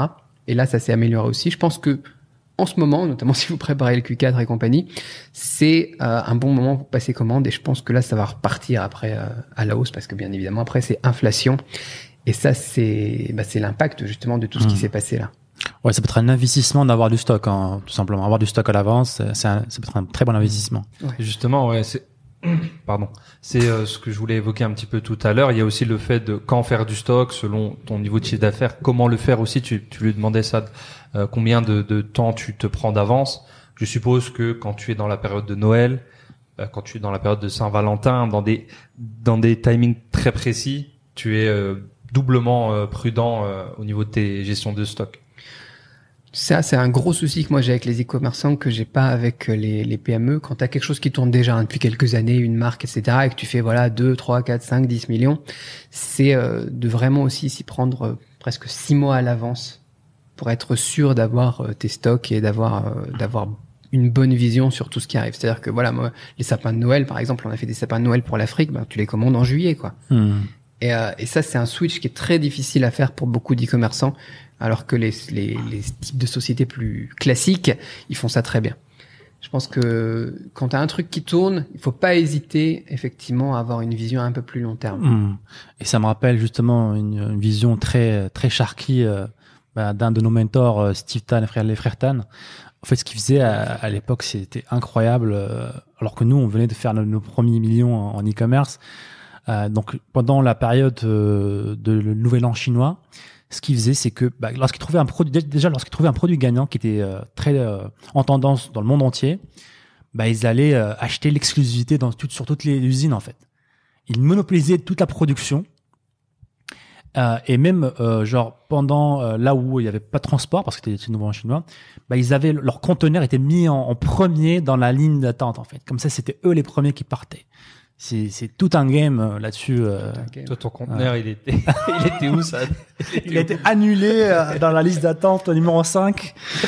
Ah, la nouvelle en chinois, c'est c'est une, période intéressante. Mais tu évoques quelque chose aussi d'intéressant, c'est cette vision aussi euh, stratégique du côté de la Chine que beaucoup n'ont pas aussi. euh, mais là, les PME comme les e-commerçants protéger aussi tes produits, effectivement bloquer ton produit auprès de l'usine. Nous, on a travaillé avec des sociétés comme euh, les magasins Boulanger, le Roi Merlin, machin chose aussi, qui font pas forcément systématiquement la protection de leur design. Hmm. Et après, tu retrouves leur design à la foire de Canton, par exemple, tu vois. Hmm. Et, euh, et ça, c'est quelque chose qui est un petit peu frustrant, notamment si tu as un produit winner, si tu une marque, tu as passé du temps à développer le truc, tu as bien développé les copyrights et tout en France, euh, ta marque à Lin- l'INPI et compagnie, et tu te rends compte qu'en fait, ton fournisseur chinois, bah, ils vendent ton produit peut-être dans un autre pays. Parce que tu l'as pas protégé peut-être à une là-bas, autre hein. personne, parce que Mm. t'as pas fait ce travail sur le, euh, le légal au niveau chinois, parce que le légal, encore une fois, les Chine, la, la Chine, on va dire, ils copient tout, ils respectent rien, etc. Mais je peux dire que les Chinois, ils respectent la loi chinoise. Mm. Donc si tu protèges à l'intérieur du pays, même ton usine, elle peut même aller faire des procès pour toi et, euh, et récupérer ça et, et surveiller ça. C'est Hmm. super important. Ça, c'est un axe super. Ouais, j'avais vu, tu avais fait un petit post Instagram sur ça. Euh, parce que le cliché classique, c'est oui, mais Cédric, euh, moi je fais des contrats, le mec, euh, il fait son feu de cheminée avec mon, mon contrat. C'est ça. Comment ça, comment ça se passe? Et du coup, il faut faire ça domestiquement, C'est ça. en Chine. Il faut protéger Alors, oui, au niveau local. Alors oui et non, hein, parce que même si tu protèges, il y a des fois, forcément dans tout le monde, il y a des, forcément des personnes qui sont malhonnêtes, qui vont chercher à faire de la contrefaçon, etc. Parce que je me rappelle, euh, j'étais parti à Yiwu, vont- euh, donc c'était la seule ville que j'ai j'ai visité en, en Chine. Et euh, en visitant le gros, euh, je sais pas comment ça s'appelle, le- mais en gros là où il y a toutes les, les, les présentations, boutiques, ouais. les boutiques et tout. À un moment donné, euh, il me dit voilà, on a, on va attaquer la section contrefaçon. Mais le pire, c'est qu'il était, les- qu'il était collé à la section avec les vraies marques, avec les vraies licences. Donc là, il m'a dit ici, bah, t'as les licences, et ici, t'as pas les licences. What do you want Ouais, Qu'est-ce que tu veux? C'est des fois moins cher, bien sûr, sans les licences. Ouais, bien sûr. mais ça dépend, ça peut être calculé aussi. C'est-à-dire Mm. que t'as Zara, par exemple, qui va aller copier Burberry et compagnie. il s'en fout parce qu'il va payer les amendes et puis voilà.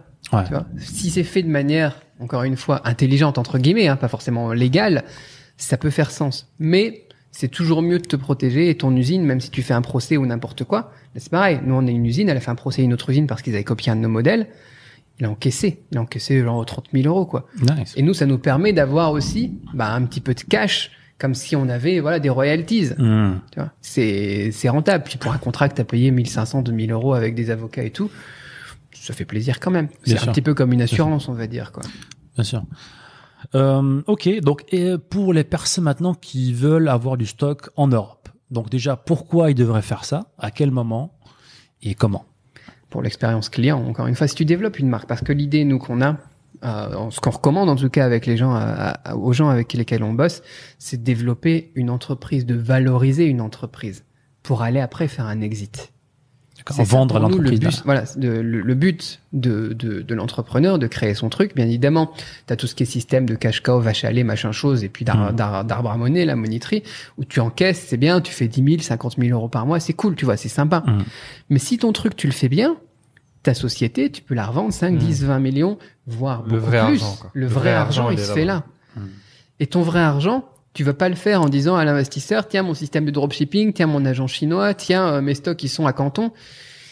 Le gars, euh, ok, moi, j'investis pas là-dedans, quoi, tu vois.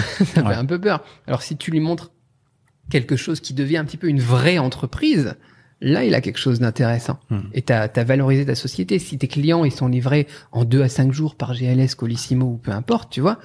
Euh, et comme, comme n'importe qui ferait, comme Sephora ferait, comme, euh, je sais pas Hmm. quelle société en France ferait. Là, t'as quelque chose. T'as de la valeur. Hmm. Donc tu valorises, donc bien évidemment, c'est bien pour l'expérience client et du coup faire encore plus de ventes, le bouche à oreille, etc. Et puis ne plus être vu comme quelqu'un qui expédie ses trucs de Chine quand tu quand tu suis le tracking. Mais en plus, maintenant, t'as un, quelque chose que tu peux rajouter et considérer comme ton patrimoine. T'as quelque chose qui a une valeur énormissime, tu vois, quand tu fais du, du 2, du 5, du 10 millions par an avec ton petit business que t'as commencé en dropshipping, mais que t'as fait évoluer jusque-là, tu peux dire, OK, dans deux ans, cinq ans, en tout cas, j'ai cette option-là. Je suis pas obligé. Je peux le laisser pour mes enfants, je peux le garder ou n'importe quoi. Mais j'ai cette option-là de me dire, je peux faire un exit. Hmm. Et ça, pour nous, c'est quelque chose qui est super important. Enfin, pour moi, c'est ma vision. Après, ça vaut ce que ça vaut. Hein. Mais, euh, mais c'est ma vision d'un business. C'est euh, l'objectif final. Hmm. Mon objectif, c'est pas juste de faire euh, 10K par mois euh, de, de bénéf et puis, euh, et puis voilà quoi. Tu vois. Ok.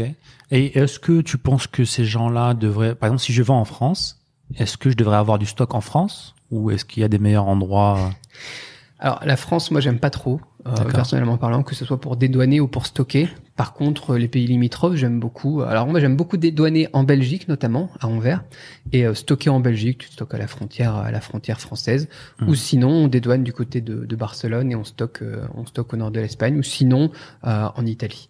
D'accord. Pays-Bas, non? Pays-Bas, on fait pas trop. On, on dédouanait beaucoup euh, avant, par le passé, euh, les conteneurs. D'accord. euh, pour le gros import, mais pas pour les e-commerçants. On n'a jamais fait Pays-Bas. Pour dédouaner euh, les Pays-Bas, c'est pas mal. Rotterdam, en plus, ça te fait Mhm. gagner du temps. Après, tu fais une traction. hein. une traction, c'est quand tu mets sur le, le camion et tu envoies à l'entrepôt. Ça peut être quelque chose d'intéressant. D'accord. Euh, justement, en parlant de conteneurs, tout ça, et donc il y a plusieurs moyens de de- de- d'envoyer euh, des produits, par exemple en Europe. Donc on a la, la, la voie aérienne. Donc ça c'est pour les petits stocks, j'imagine?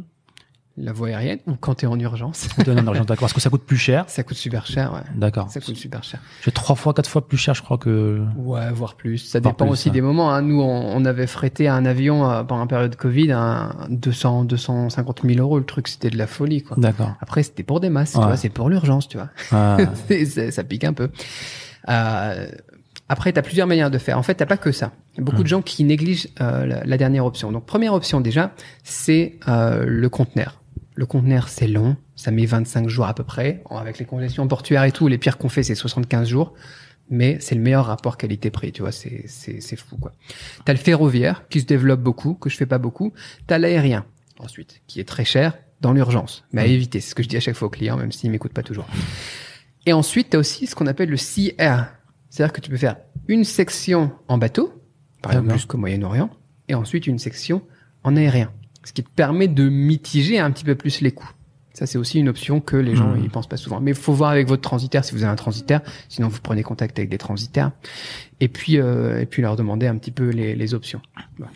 Donc, tu as une sorte d'équilibre entre gain de temps et euh, d'argent aussi. Donc, C'est un parce entre deux, en Que fait. de l'aérien, c'est ouais, ça pique. D'accord. Après, si t'es un bon, euh, si justement t'as quelqu'un de, de professionnel là-dessus, le but, je suppose, c'est faire que du conteneur.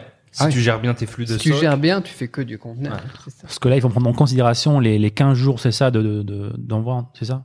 Pour le, 25, pour le bateau. 25, jours. minimum. Ouais, minimum Ouais. 25, on va dire entre Shenzhen et Anvers. Ouais, c'est un bon petit calcul à, à faire là. Donc euh, 25 jours, combien de giros de stock en, en Europe C'est ça. Parce que Après, je vois voilà. pendant ce temps, est-ce que- donc pendant ce temps, les, pendant que les conteneurs sont en train de bouger, d'où l'utilité du stock tampon. Tu peux avoir du stock tampon en France, du stock tampon en Chine pendant que ton conteneur est en train de partir. Si tu es sur une période de transition, par exemple, bien évidemment, tu vas garder un petit peu de stock en Chine et continuer à envoyer depuis la Chine le temps que les choses se mettent en place. Hmm. Ok. Donc, est-ce qu'il y a, par exemple, est-ce que mon agent ou toi, est-ce que tu, par exemple, tu, tu gères toute cette partie-là? Par exemple, je peux venir demain et te dire, écoute, Cédric, voilà, j'ai une marque que je veux développer, que je fais, je fais des ventes et des ventes, bah, tous les mois, je fais 30 000 euros, par exemple, de bénéfices nets tous les mois. Bah, je veux avoir du stock en France, enfin, je veux livrer euh, en France rapidement. Je te laisse gérer tout ça. Bah, ça dépend de, du projet, bien évidemment. Moi, j'ai Mhm. dit, je peux pas me permettre de prendre des petits projets, mais oui, on fait ça. D'accord. Petite parenthèse par rapport au, au conteneur aussi, vous n'êtes pas obligé de faire du conteneur complet. Et parfois, quand on fait du groupage de conteneurs, ça peut être intéressant de passer par un agent quand même pour avoir un meilleur prix que de passer par un transitaire. Mhm. C'est quelque chose que j'ai rencontré il y a pas très longtemps, donc je voulais faire une petite parenthèse dessus. Vos agents, parfois, ils peuvent s'arranger pour faire du groupage de conteneurs parce que généralement, ils le font. Donc, n'hésitez pas, si vous faites du colis et vous voulez un petit peu, voilà, avoir un petit peu de stock local et surtout faire des économies, de voir avec votre agent s'il y a possibilité de faire du, du, du groupage. Parce que moi, je me retrouve avec, par exemple, des trucs à, à peu près 4 euros le kilo en groupage en passant par mon entrepôt à Dongguan. Et euh, si je demandais euh, la même chose à mon transitaire, il me facturerait au moins un mètre cube avec pas mal de frais derrière. Hmm, Et, euh, et ça me revenait à quatre fois plus cher. Bon, petite euh, parenthèse en, astuce, en ouais, c'est très très Petite important astuce. comme astuce, ouais, parce que ça peut faire peur à certains d'avoir un conteneur. Ah, tiens, je dois avoir un conteneur à moi, C'est à moi clair, tout seul, un- ça peut faire un peur. 20 pieds, un 40 pieds, il faut, faut le remplir, quoi. Ouais, ouais. Donc, euh, pour quelqu'un qui veut, euh, comme je disais, vendre en France, donc il, il- il veut avoir un stock euh, en Belgique, est-ce que les produits que tu envoies euh, là-bas, est-ce qu'ils sont déjà dans des packaging? Est-ce qu'ils sont déjà emballés, tout ça? Ou est-ce que l'emballage se fait en, en Belgique? La tout main, est déjà... la main d'œuvre est très chère en, en Europe, Ouais, donc euh, non, on fait tout. Donc nous, moi personnellement, en tout cas dans ma boîte pour nos clients, on a deux euh, centres de packaging où c'est Hmm. des lignes de production, mais qui font que du packaging. Donc euh, voilà, parfois c'est c'est vos agents qui vont gérer ça, mais nous on fait ça. Voilà. Et euh, ce qui est important pour le branding, souvent en fait, c'est qu'on fait venir les produits des différentes usines au centre de packaging, comme ça on est sûr d'avoir les mêmes euh, les mêmes couleurs, par exemple, hein, prendre des références Pantone, etc. Et les mêmes packaging, les mêmes qualités, et puis les mêmes les mêmes inspections sur sur place. Donc c'est bien d'avoir un centre de packaging en Chine. Parce que la, la main d'œuvre sera Ouais. beaucoup moins chère. T'es fou en France ou en Europe euh, Non mais c'est hallucinant. faut le payer au SMIC, l'emballage, ça coûter cher. Euh, donc on parle de branding. Donc moi je explique un petit peu la stratégie qu'on fait nous avec Adam. C'est euh, on commence très simple. Par exemple, si on, on a un produit là qui marche, qui, qui fait des, des ventes, donc le premier branding qu'on Un va faire, c'est un sticker. Un sticker. Un sticker Même sur pas le un logo. Enfin, le logo, il est sur le sticker. Le sticker, il est sur le sur le produit ou sur le sur le l'emballage même des fois. Euh, donc des fois changer l'emballage aussi, euh, rajouter une carte de remerciement et c'est vraiment l'étape 1 hein. Ça finit ici. Ok, moi j'ai pas fait beaucoup de stickers. Euh, après ils font des très bons stickers hein, maintenant Ah. en Chine, des trucs euh, où t'as l'impression que c'est embossé dessus et tout, c'est Yes. pas mal. Euh, sinon, ouais, ce qu'on fait nous c'est euh, c'est pas la série graphique, ça s'appelle, mais c'est de l'impression euh, donc une couleur ou quadricolore euh, d'un logo directement sur le produit. Les stickers, ça fait ça peut faire un petit peu de chips, mais ça dépend des, des stickers. Maintenant, Ouais, ils font ouais. des trucs super bons. C'est effectivement euh, la, la première étape, mais après tu peux tout faire. Hmm. le mode d'emploi, euh, la petite carte, euh, un petit truc plastifié, euh, Mm. le, le packaging aussi, euh, donc euh, plastifié aussi avec ton branding, la boîte en carton avec ton branding, tu peux tout faire. Ouais. Est-ce que tu as fait, euh, je pose la question parce qu'un de nos élèves est- avait fait ça, enfin voulait faire ça, je suis pas sûr, euh, des odeurs. Typiquement grosse marque de luxe. Tu vois, il y a un métier qui, t'as des gens qui sont des, ce sont des nez. Je connais. Tu connais Ok. Ce sont des nez et il voulait, il voulait avoir son odeur dans son produit euh, à l'ouverture pour l'expérience client et tout. Mais comment ça se, logistiquement, comment ça se goupille ça? J'ai jamais fait ça euh, Mhm. personnellement, mais moi je le mettrais sur la ligne de production et puis un petit coup de- d'un truc qui, qui a Mhm. une odeur et puis euh, et puis c'est parti lors de l'emballage quoi. Ouais. Arrête d'être plus réservé des, des trucs de, de luxe, j'imagine que. Oui, ça va dépendre. ouais, À part si ton produit, je sais pas, il est très chimique ou tu veux cacher l'odeur, euh, des fois ça peut choquer. C'est euh, pas l'idée. Ouais, ouais. Non, c'est une bonne idée, ça, par contre, pour le branding, effectivement. Nous, on est très sur les couleurs, notamment des couleurs Pinto- Pantone qu'on reconnaît bien euh, et qui sont Mm. vraiment les mêmes que sur le site, etc., avec les équivalents en hexadécimal et compagnie. Mais euh, les odeurs, c'est vraiment quelque chose qui peut être travaillé. Mm. Si c'est pas trop chimique, c'est pas mal. Donc, si là, aujourd'hui, j'ai, voilà, imaginons que j'ai un produit, je l'achète chez un fournisseur, moi, chez mon agent, 10 euros pour arrondir les, les choses. Bah, combien ça me coûterait bah, d'avoir ce niveau 1 de branding, en fait D'avoir mon logo sur le produit, une carte de remerciement, un emballage, euh, voilà, en carton, quoi. Bah, le logo, généralement, tu vas être à 0,1 UN si tu fais un logo, une couleur simplement comme C'est une- combien ça en euros? C'est un 10 centimes de yuan. 10 Ça fait centimes. quoi? Ça fait 6 centimes, euh, 6 centimes d'euros, un truc Ok. comme ça. Le carton, l'emballage carton, en fonction de la qualité du carton, euh, ça coûte cher hein, maintenant. Hmm. Donc là, ça peut revenir cher. Et euh, et t'avais dit quoi d'autre? Ah, la petite carte, ouais, la petite La carte. petite ça- carte, ça ouais. rien, ouais. Non, ouais, C'est par terre, ça, tu les trouves par terre. ça. On n'est même pas à 50 centimes, quoi, non? Au total? Ça dépend de la taille du carton. En Ouais, fait, le- ce qui va coûter le plus la cher, ça va être le carton. carton personnalisé, éventuellement qui sera plus épais que ce que les Chinois font, euh, de le- la boîte de, de l'emballage, qui là Ouais. peut coûter cher. Si tu fais de l'aspirateur, par AliExpress ne vend exemple, pas de carton, donc euh, t'as déjà... Ça dépend, ça dépend sur AliExpress. Moi, je pense aux, aux aspirateurs qu'on avait fait. Euh, Mm. Le carton personnalisé, euh, ça nous a coûté une blinde quand même. D'accord. Mais si on a juste un carton simple, classique, pour quelqu'un voilà qui veut juste avoir un, un produit qui arrive, euh, Non, ça peut qui arrive en- pas dans un sac poubelle, quoi. ça- Ah, attention, parce que si tu fais ça aussi, du coup, le, le shipping va changer aussi. hein. D'accord. Mm. Tu pourrais expliquer un petit peu plus ça, pourquoi ça va augmenter? Bah, le poids, le poids volume, en fait. Ouais. Quand tu fais de l'aérien, si tu fais du shipping directement de, de ton entrepôt en Chine, c'est comme si tu faisais de l'aérien avec DHL ou avec euh, du shipping aérien en fret. Mm. Et euh, ils prennent pas le poids, en fait, là. Ils prennent le Mm. poids volume. Et euh, ce qui est le moins intéressant pour toi, c'est ce que tu payeras. Ouais. Donc, plus ton truc il est volumineux, mais pour ceux qui travaillent avec Amazon FBA ou n'importe quoi aussi, ils connaissent. Hein, plus ton truc il est volumineux, si ça rentre pas dans la boîte aux lettres, etc., plus c'est cher, quoi. Et euh, là, ça sera la même chose. Donc bon, après ça, ça peut valoir le coup hein, au niveau de l'expérience client, au niveau de la, de la qualité et tout, du- de l'effet waouh quand les gens reçoivent le, problème, le, le produit et puis euh, comment est-ce que ça te génère derrière du bouche à oreille. Ça peut être un très bon investissement Mhm. pour valoriser la société aussi là aussi, tu vois. Mais euh, c'est un, un surcoût en fait qu'on qu'on néglige souvent aussi, c'est euh, le fait de faire un packaging plus plus solide, plus plus épais, plus gros par rapport à un polybag euh, tout pourri, tu vois. Ouais. Ça génère des frais en, en shipping aussi. Ok. Euh, Est-ce que, donc, une question de Hakim encore, qui dit quel conseil donnerais-tu pour augmenter la LTV du client dans tout ce qui est goodies, tout ça? Est-ce que c'est quelque chose, est-ce que tu as des astuces là-dessus? Bah, La LTV du client, il y a, il y a l'achat récurrent qu'il faut vraiment bosser. C'est-à-dire que bah, tu le fais rentrer dans un truc, il a besoin de ça. De quoi est-ce qu'il va besoin, avoir besoin ensuite derrière? Mais ça, c'est du marketing basique en fait. Mhm. C'est-à-dire que voilà, tu lui vends un truc, euh, je sais pas moi, une guitare parce qu'il va prendre la guitare. Derrière, tu vas lui vendre des trucs pour euh, enregistrer ce qu'il a créé, pour euh, je sais pas moi, protéger ses doigts pour pas qu'il se les arrache euh, à chaque fois qu'il joue. Tu vois des trucs comme ça. Mhm. Et donc tu vas pouvoir augmenter bah, avec tes upsells, tes downsells, tes cross-sells, etc. ton panier moyen et avec les nouveautés derrière aussi, bah, la, la LTV, tu vois. Donc euh, Ouais. Ok, les goodies dépendent du produit aussi que tu, bah, que tu proposes, quoi. Il y a des petits produits qui font. Après, pour les Pas cher, commerçants, honnêtement, moi, comment est-ce que j'augmente le, le, le mieux mes trucs C'est de rajouter du produit virtuel derrière, ou euh, des formations, ou des abonnements, ou des choses comme ça. Les abonnements, tu vois, tout ce qui est euh, des offres abonnements, c'est génial aussi. Tu vois, un gars qui veut faire de la guitare, tu lui fais un abonnement avec euh, tous les mois, il reçoit un- une nouvelle partition, par exemple, des choses comme ça. Ta LTV, elle, Mhm. elle explose, quoi. Euh, alors, ça me rappelle un, c'est une question. Ça me rappelle une, une idée, un projet qu'on avait commencé avec Adam. Ah. C'était, Je sais pas de quoi il parle. c'était euh, bah, une box à abonnement. Ah, c'était ma, c'était ma plus question suivante, pardon. Ah, c'était une box à abonnement, mais euh, ça a été un, c'était un cauchemar logistique et on a abandonné parce qu'en fait l'agent n'avait jamais fait ça et euh, donc je, c'est une des raisons pourquoi je suis là en Chine. Donc je suis allé l'éduquer sur le concept, euh, machin, machin, mais euh, voilà, ça a fini par avoir du stock euh, qui dort chez lui jusqu'à aujourd'hui. Hein, je crois le stock on l'a jamais utilisé, euh, mais ouais. Mais je pense en fait le fait aussi d'avoir une box à abonnement en dropshipping depuis la Chine, c'est compliqué. C'est compliqué. C'est Ouais. compliqué, ouais. Surtout si t'es pas sur place. Nous, on avait fait des box sans abonnement. On avait fait des box en Chine aussi, Euh, mais on était là pour superviser effectivement. Et puis après, voilà, c'est il faut une, une chaîne de production qui soit là pour euh, recevoir les différents éléments de, de- des différentes usines. Encore une fois, et faire le packaging un petit peu comme notre nos, nos centres de packaging. quoi. Ouais, mais en tout cas, Sinon, le, business model est intéressant Mais parce le business que model des box et tout ce qui est abonnement, c'est de c'est de l'or. Ouais. Honnêtement, le- c'est voilà. Mais tu le vois sur Amazon aussi, tous les trucs là, où tu peux choisir, tiens, envoie-moi automatiquement ça tous les mois. Ouais.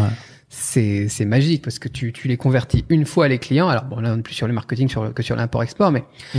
tu les convertis une fois et après c'est en automatique. Ça dépend de ton taux de rétention. Tu les gardes trois mois, six mois, c'est c'est c'est ça de gagner quoi. C'est en plus Mm. c'est du bonus du quoi. bénéf, ouais. Ouais, donc clairement, tu l'as dit, de toute façon, le premier pas pour euh, jeunes e-commerçants dropshippers, c'est les, numé les produits numériques. Ah, c'est tellement euh, plus simple. T'enlèves Ouais. toute la partie de logistique. Donc, Et beaucoup plus rentable aussi. Hein. Ouais, Et- ça produits coûte- numériques, les bundles aussi. tout, ouais. Si tu veux rester Mm. que sur du physique, les bundles aussi, pas dire voilà je vais te vendre mon truc Mm. et puis euh, tu l'achètes ou tu l'achètes pas. Parce que là, qu'est-ce que tu fais? Bah tu compares. Ou tu vas sur AliExpress ou tu vas sur Amazon et tu te dis ah bah c'est moins cher là-bas en fait. Mm. Si tu lui proposes un bundle Ouais. de plusieurs produits, il y a plus de comparaison possible parce qu'il y a personne qui va vendre le même bundle que toi. Bundle, comment ça se dit en français Ça existe, hein Puis un Euh, pack. euh, Groupe de produits, ouais, pack, lot. Un pack, c'est Un bien lot, un lot, ouais. ouais. Et, euh, et du coup, c'est une stratégie, encore une fois, marketing qui te permet de vendre plus et Ouais. plus facilement. Nous, ce qu'on faisait euh, sur nos très bons winners, ce qu'on fait toujours, c'est que on présentait par exemple le produit à l'unité, et après dans nos messages de reciblage, de retargeting, on présentait des bundles. Ah, tu ne veux pas acheter ce pro cette tasse toute seule? Ah bah j'ai une, une excellente affaire pour toi. Je te propose la tasse, le livre, et ça pour à peine 5 euros de plus que la tasse. Et là, tu as une offre irrésistible parce que la personne a déjà mis une valeur sur le produit, et on lui propose tout un paquet, un package de. Ils font ça très bien dans le téléachat. Téléachat, on l'a toujours dit avec ça, euh, ce sont des, bah, c'est des génies du marketing ces gens-là. Ils, f- ils Regardez ont, le euh, téléachat, sérieux, c'est super inspirant et c'est la même chose. C'est exactement ce qu'on fait. Euh, ils font ça depuis 20 ans. On était même pas nés, ils étaient déjà en train de faire ça. C'est impressionnant. Yes. Euh, Est-ce qu'il y a des produits euh, que tu sources en Europe? Est-ce que tu fais ça? Oui, il y a des produits qu'on source en Europe. Alors, on parlait des nez, etc. Nous, on fait Hmm. du parfum. Alors, bon, en plus, il y a des produits qu'on source en Europe et qu'on vend en Chine aussi. Je sais pas si, ça- si, un autre s'il business, faut en parler, ça. mais c'est un autre business encore, et notamment tout ce qui est parapharmacie, etc. etc. Après, euh, tout ce qui est euh, des produits complexes, notamment, je pense au savon, moi, euh, et les normes qu'il y a dessus, et puis les, les laboratoires à 2000 euros aussi quand tu fais depuis la Chine. Nous, on aime bien les sourcer en Europe. Tout ce qui est cosmétique en Europe, c'est juste tellement de soucis en moins. Et puis, dans les pays du Sud, Espagne, Portugal, Italie, etc., tu as quand même des bons tarifs. Hmm. Et, euh, et nous, on préfère faire ces produits un peu chiants, on va dire, et surtout presque dangereux si t'es pas aux normes, etc., parce que c'est l'importateur qui est responsable de la marchandise. Hmm. C'est toi qui, c'est toi qui prends les risques en fait. Hein. Euh, donc, on préfère faire ça nous en Europe. C'est intéressant. ouais. Nous, nous, on a carrément nos, les messages qu'on véhicule, c'est euh, n'y touchez pas. Euh, venant de Chine, n'y touchez même pas. Parce que clairement, on préfère être franc là-dessus, comme tu l'as dit, parce qu'il y a des challenges. Donc, tu n'as jamais pris la route et tu conseilles pas de, je trouve un cosmétique en Chine et je passe par tout le process de euh, normalisation, euh, normes CE, etc. Euh, Le pire, c'est que j'ai eu un client que je pourrais pas citer ici, euh, qui est euh, une grosse société euh, française qui a fait importer des savons. Moi, je l'utiliserai pas, tu vois. non, mais c'est vrai, et c'est triste. Et on lui a ouais. dit, les frais de labo, c'était genre 2500 euros pour lui. Et euh, il les a pas payés. Il a vendu ses savons. Alors, il n'y a pas eu de souci, c'est bien. D'accord. Mais euh, ouais, c'est un risque que moi, en tout cas pour mes business, je Ouais. prendrais pas, quoi. Et je l'ai déconseillé, quoi. C'est Hmm. non, ouais, c'est quelque chose. N'y touchez pas. Donc lui, il a préféré quoi. faire les, les Lui, il a pris ça en. Chine, quoi. Il a pris le risque, ouais. Mais en Chine, il a, il a pris les précautions pour avoir les. Non. non, non, d'accord. Il s'est dit, non. écoute, je vais vendre des savons C'est une grosse entreprise française en plus. Ah ouais, c'est- d'accord. Voilà, c'est C'est complètement fou, ça. Ça dépend des gens. Après, il y en a qui qui ont pas peur de faire du, du pourri, quoi, et Hmm. Qui ont pas vraiment euh, cette éthique que que d'autres pourraient avoir, quoi. Donc c'est un peu malheureux, quoi. Moi, mon conseil, en tout cas pour les débutants, parce que j'ai vu qu'il y a quand même pas mal de débutants sur ta chaîne, c'est n'y touchez pas, effectivement. Mmh. Vous faites sourcer en Europe, t'es sûr que t'es aux normes européennes comme ça. Alors attention, faut savoir qu'il y a des normes différentes après en fonction des pays. Tu prends du silicone alimentaire, t'as pas la même norme en Espagne, en France ou en Allemagne. Tu vois, des choses comme ça, il faut faire gaffe à ça aussi. Mais euh, ouais, faire, Mhm. faire attention à tout ce qui touche la peau, tout ce qui touche la nourriture, les choses comme ça quand même. Ouais, parce que je sais que euh, tu travailles aussi avec euh, deux amis à nous et que un de leurs produits, bah, je crois, il y a une partie en Italie et euh, c'est une partie qui vient de Chine et c'est assemblé en Belgique, c'est ça? C'est moi, je parle pas des trucs de mes clients. Non, mais genre, on, on va pas préciser qui. c'est faisable ou produit. C'est faisable. de- Euh, C'est des produits différents. Ok. Hmm. C'est des produits différents. Tu fais ton bundle en Mais ils Belgique. sont assemblés Et, en euh, Belgique, non c'est, c'est, ils font le, le pack, ils font le colis en Belgique, en Mm. fait, lors du C'est ça. picking à l'entrepôt, quoi. D'accord, ok. Donc c'est possible, une possibilité. Donc, je voulais c'est pas les détails euh, de. possible, mais c'est produit. pas en fait dans le même packaging, euh, des choses comme ça qui D'accord. demanderaient plus de manutention et de travailler du coup avec de la main d'œuvre euh, locale. Là, c'est que du picking à l'entrepôt. D'accord, d'accord, ok, ok. Ok, c'est clair. Alors, on va prendre d'autres questions, les amis. Euh, alors, de ton expérience, Cédric, les produits Winner, euh, est-ce qu'ils ont des points communs? Euh, pour moi, les produits winner, généralement, on va être sur du marketing de base. Encore une fois, c'est être quelque chose qui répond à un problème ou qui répond à une tendance. Donc, soit les besoins principaux, tu vois, les pyramides de Maslow, les choses comme ça. Je sais pas si vous enseignez tout ça dans, dans les Mhm. formations et tout ça. Soit euh, comme ou comme dans le livre d'Ormozy que j'évoquais tout à l'heure, tu vois, ce qui touche à la richesse, euh, devenir plus riche, euh, la santé et euh, les relations, tu vois. Ça va souvent être des trucs comme ça, des trucs qui génèrent du bouche à oreille, tu vois. Soit qui génèrent du bien-être, soit qui génèrent du, du buzz, du bouche à oreille, quoi. Euh, donc euh, voilà, toujours avoir l'effet waouh, toujours avoir l'effet nouveauté, même si parfois en fait tu, tu, tu reprends la même chose et tu recycles, quoi. Je pense que c'est c'est ce qu'on va retrouver à chaque fois, quoi. Après, le, le mieux, j'ai envie de dire, c'est de regarder ce qui se fait aux États-Unis et de regarder ce qui se fait en Chine, parce que généralement, ce qui se fait en Chine, quelques mois plus tard, bah, ça arrive aux États-Unis, et deux mois ensuite, après, ça arrive en, en France. Pour ceux qui sont sur les marchés francophones, c'est quand même facile, entre guillemets, de trouver des produits winner. Quoi. Ouais, c'est plus facile en faisant de l'espionnage euh, industriel. ça, t'as tellement de de- Ah. d'outils en plus maintenant Mm. pour, euh, pour trouver des bonnes idées. que- mais je, me rappelle fou, en fait, ouais. même en Chine, lorsque bah, je faisais le tour des, des, des boutiques, je voyais des produits euh, qui avaient un gros potentiel que j'ai vu quelques mois après sur le marché en dropshipping en fait. Ouais, c'est ça. Je pense qu'il y a aussi un truc là-dessus. Alors euh, maintenant, c'est encore un petit peu plus tendu, mais avant, voilà, Mm. t'allais à la foire de Canton, nous, allait à la foire de Canton, puis six mois après, en fait, ce que Mm. t'avais vu à la foire de Canton, c'était en France, quoi. c'est vrai. Maintenant, tu vas sur euh, 1688.com, tu vas sur Mm. euh, Taobao, voir ce qui se vend sur le marché local en, en Chine, et euh, si ça fait sens, tu te dis, ok, euh, ça pourrait être quelque chose de, de potentiellement intéressant. Après, c'est du test, c'est de la statistique, c'est des mathématiques, et puis, euh, et puis, bah voilà, tu, tu, tu trouves ton produit, euh, ton produit winner à toi, quoi. Yes. Ouais, je voulais carrément même payer un, bah, un chinois là-bas. Je lui dis, écoute, toi, tu, prends une caméra et tu filmes le marché, là, ce qui se passe tous les jours, et tu m'envoies la, la vidéo. Il a pas compris ce que je voulais dire et j'ai abandonné.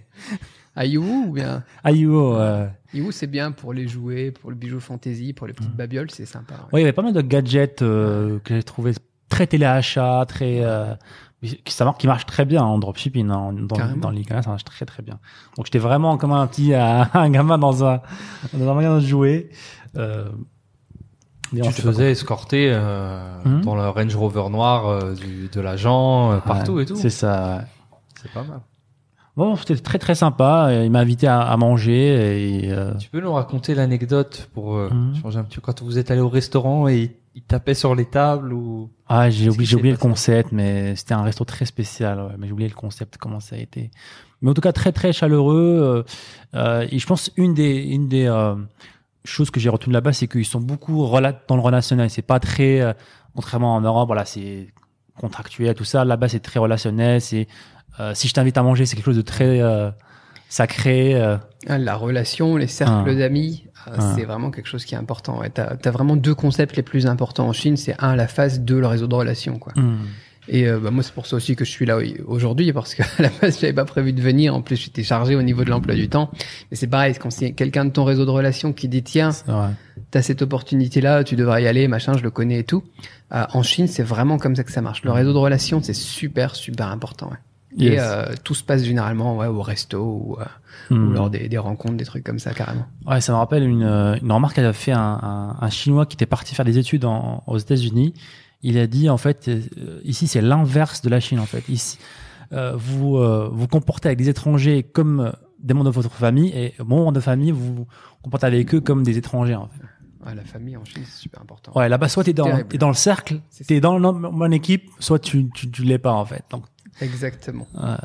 Donc c'est pour ça qu'il faut prendre, euh, il faut vraiment faire attention à la relation qu'on a avec son agent, surtout lorsque là c'est un agent chinois euh, de bien. euh, euh, moi par exemple, ce que je faisais, c'est que je regardais bah, les fêtes, les, les événements spéciaux, et c'était la petite attention, le petit message, euh, joyeuse fête, machin, machin. Ils, ils appréciaient beaucoup, euh, beaucoup ça. Ouais, ça, c'est un effort que tu fais au niveau de l'interculturalité que j'évoquais Mhm. tout à l'heure. Et euh, avec la langue, c'est vraiment deux choses qui sont super importantes. Ouais. Ouais. Pour renforcer une vraie relation, parce qu'ils vont tous dire, les Chinois, ouais, je suis ton ami, machin, tu vois. Mhm. Ou beaucoup de Français qui vont dire aussi, ouais, c'est mon ami. Alors qu'en fait, rien du tout. Mais si tu fais ça, si tu fais ce pas en plus, si tu as cette ouverture d'esprit-là, c'est juste génial. Yes. Alors, si c'est pas trop indiscret, tu, tu peux dire, tu peux euh, ne pas répondre.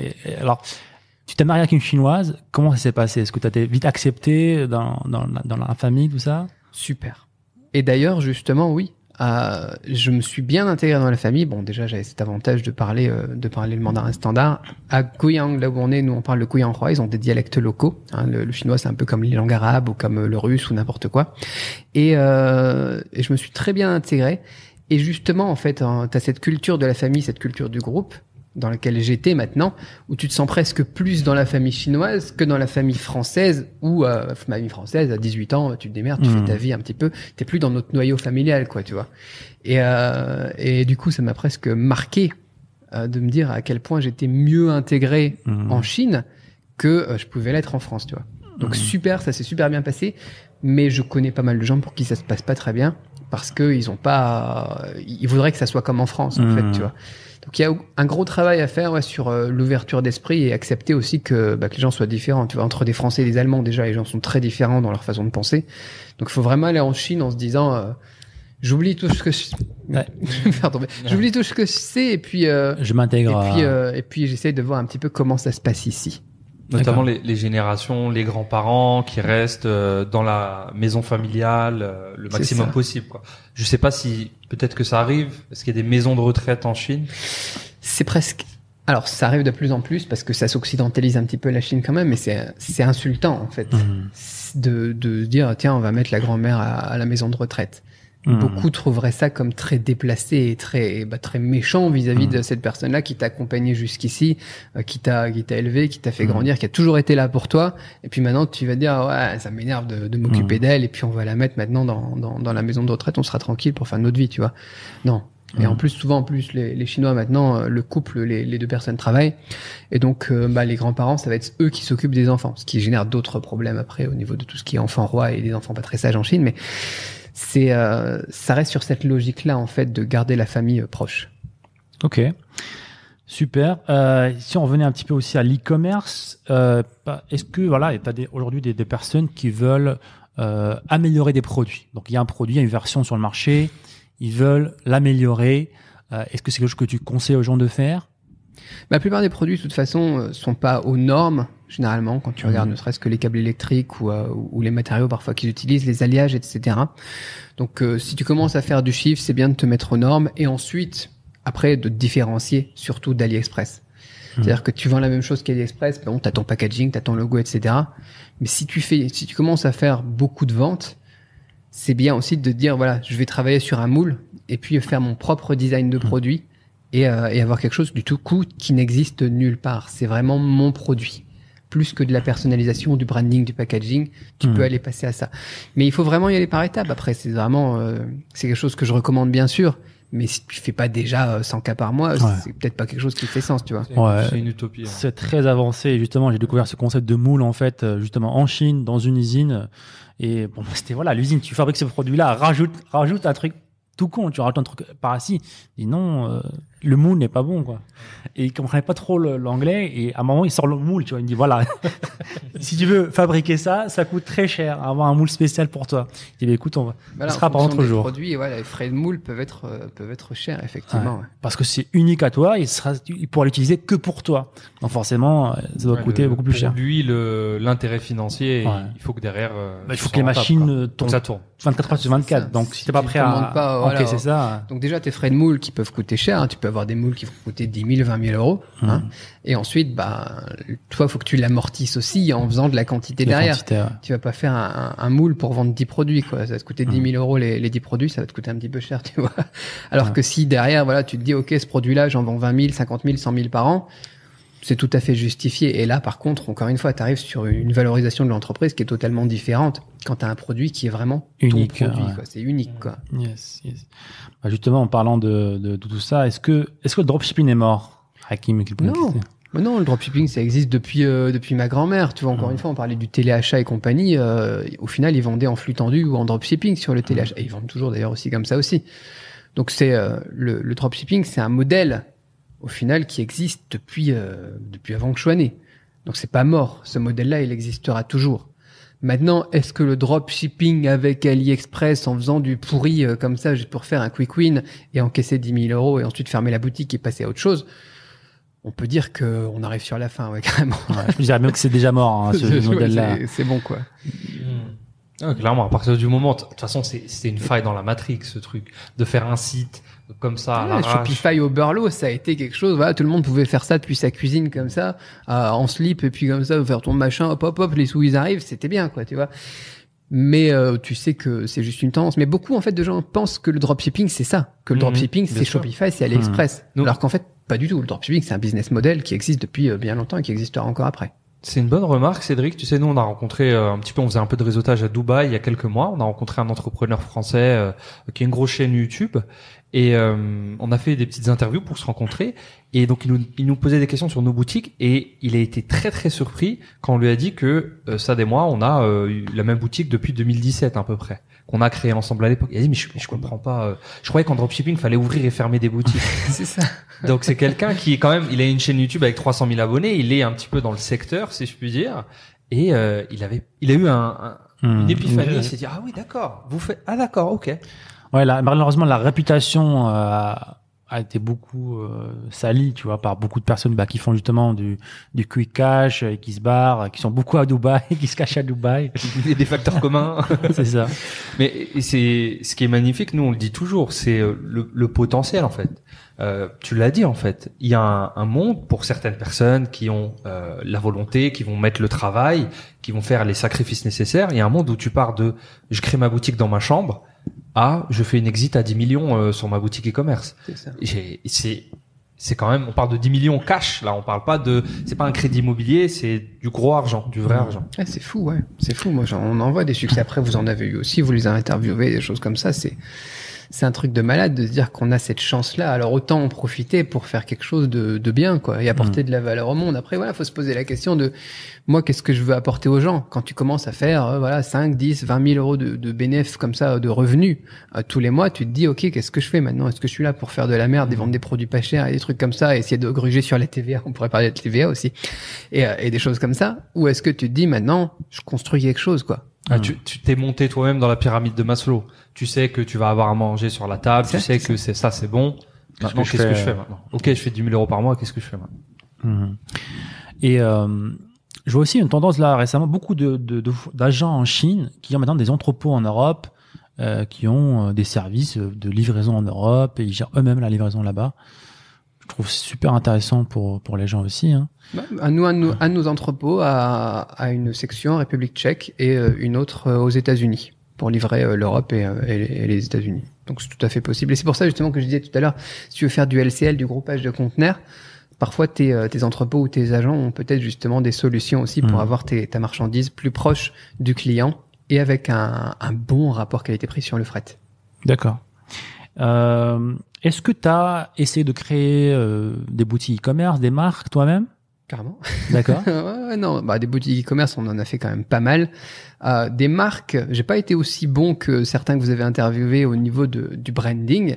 Mais là, par exemple, sur ce qu'on fait avec euh, un influenceur là, YouTube qui a 2 millions d'abonnés, on lui fait vraiment un truc, euh, un truc de marque. Et moi, j'ai retrouvé, bah après, il faut connaître ses, ses, ses forces et ses faiblesses, mais j'ai trouvé que moi, quand je fais quelque chose pour moi, je le fais moins bien que si je le fais pour quelqu'un. Mhm. Voilà. Mais euh, sur ce projet, donc là, on est plusieurs associés et, euh, et, et c'est bien parti en tout cas. Mais ouais, carrément. Vous l'avez lancé récemment, ça? Ça, c'est relancé récemment, ouais. Ok, ok, super. Super. Et dis-nous, euh, c'est quoi les journées de Cédric en fait aujourd'hui?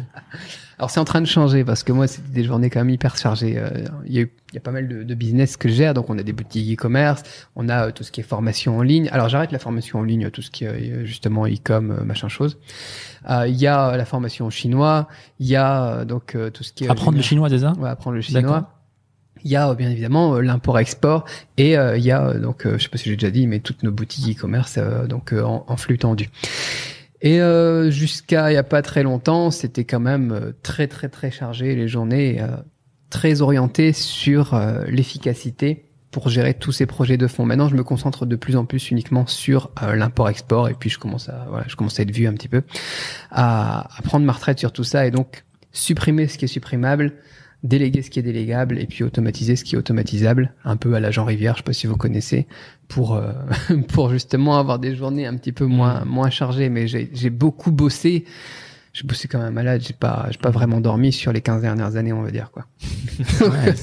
C'est je me calme un petit peu. Qu'est-ce qui a fait, selon toi, euh, quelles compétences tu mettrais en avant pour ta réussite en fait? Est-ce que c'est des compétences humaines? Parce que moi, je me rends compte avec ça, des, et plus on avance dans le business, plus les compétences requis- requises pour scale ton business sont différentes. Euh, au fur et à mesure que ton équipe s'agrandit, tes pôles, euh, tes pôles deviennent de plus en plus différents.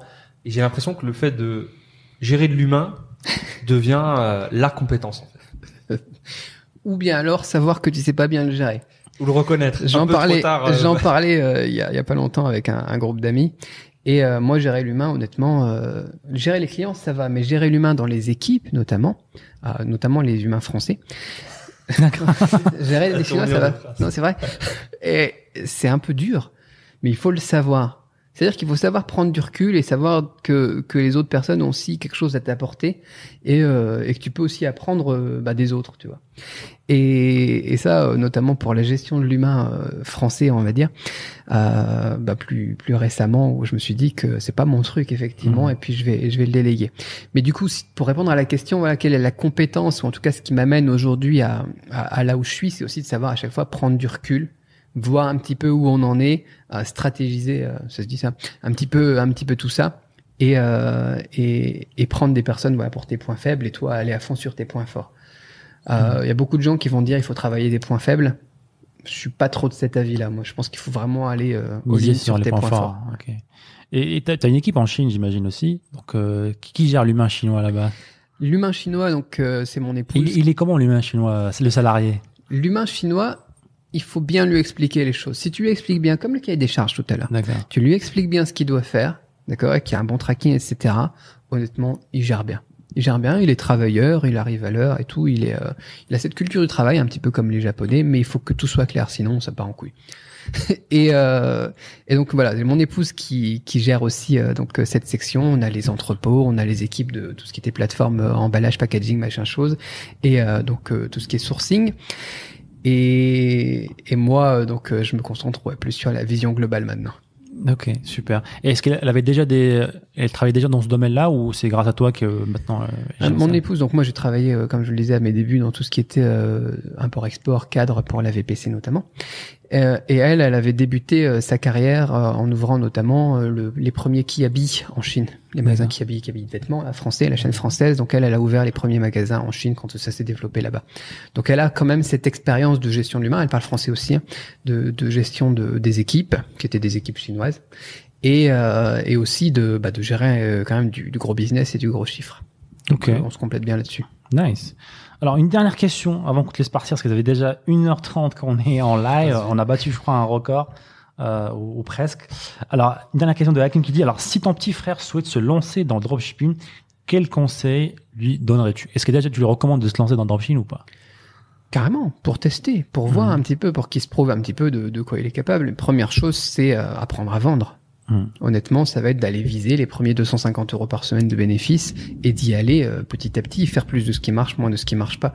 J'ai fait, euh, j'avais fait quelques petites vidéos aussi là-dessus sur ça. Il faut vraiment y aller euh, de, de manière progressive et, et se montrer que c'est possible Hmm. avec le moins de friction possible. Donc effectivement, commencer sur du dropshipping pour tester le machin, pour se frotter au business, c'est c'est ultra formateur. Et ensuite, bah, dès que ça commence à aller, bah, tu fais tu fais évoluer le truc. Tu arrives à 1000 euros encore une fois, comme je disais tout à l'heure, 1000 euros de bénéfices, tu commences à faire évoluer un petit peu, 5000 euros de bénéfices, tu peux tu peux y aller quoi. Ouais, je suis d'accord. Je pense que, je sais pas si tu es d'accord avec moi, c'est, je pense que le dropshipping est le meilleur business en ligne à commencer euh, lorsqu'on est débutant en fait, lorsqu'on ne connaît rien au business en fait, en général. Je sais pas Tu connais rien, penses. tu peux commencer soit par de la formation, euh, produit virtuel, produit d'information, soit par du dropshipping. Ouais. C'est vraiment c'est c'est la barrière à l'entrée est très basse. Très basse. ouais. Donc après, il y a un filtre. Il y en a beaucoup qui vont se casser les dents, il y en a beaucoup qui vont pas être forcément super éthiques, il y en a beaucoup qui vont à- qui vont rencontrer des soucis et qui vont dire c'est pas pour eux, etc. Mais au moins c'est le truc le plus facile. Au dans moins, on peut faire le premier pas. On peut- Voilà, et encore une fois, t'es pas, si tu prends Shopify, c'est pareil, quoi. Mm. Le- le- la barrière à l'entrée, elle est ridicule, c'est super facile à configurer. Tu regardes un tuto comme ça, Mm. en, en une heure, t'as une boutique, tu vois. C'est énorme. Tu peux commencer à vendre, donc c'est, c'est énorme. Et du coup, le seul vrai effort que tu dois faire quand tu débutes, c'est vendre. Mm. Apprendre à vendre, donc euh, influencer, euh, persuasion, machin chose, euh, Cialdini ou n'importe quoi. Et puis euh, tu te formes voilà à la vente et puis euh, et puis tu, tu commences à vendre quoi. Et là tu vas te rendre compte que pour beaucoup de personnes c'est pas fait pour eux quoi parce que ils ont pas ça dans le sang parce que ils osent pas aller vers l'autre et lui dire ah, tiens j'ai un produit euh, envoie-moi ton argent les choses comme ça quoi. Mais en tout cas la barrière à l'entrée elle est là et tu peux te prouver c'est fait pour moi c'est pas fait pour moi tout de suite dès, dès aujourd'hui quoi tu peux créer un truc. Donc, tu, tu penses qu'on qu'on est né entrepreneur ou on le devient ou- Je pense qu'on a toujours une petite fibre euh, qui peut après, ouais, comme une graine qu'on peut arroser et qui grossit. C'est beau ce que je dis. Mais non, soit, soit on a, on a ça dans le sang, soit on a un petit peu de ça dans le sang. Mais il y a Mhm. des gens pour qui c'est pas fait. Et c'est comme je disais tout à l'heure avec l'ouverture d'esprit, quoi. Il faut aussi accepter que des gens ils font de l'argent d'une autre manière, quoi. Mhm. Et, euh, et que ça peut très très bien marcher pour eux aussi, quoi. Mais au moins, on peut tester facilement et se dire, ok, c'est pour moi ou c'est pas pour moi. Et ça, c'est génial. Yes, c'est génial. Euh, bah écoute, merci Cédric. Euh, on va arrêter avec les questions. Euh, je sais que tu as appris, euh, tu dois retourner à, à Pattaya. T'es venu spécialement pour, pour nous, donc je te remercie beaucoup, beaucoup Merci Cédric. d'avoir pris le temps.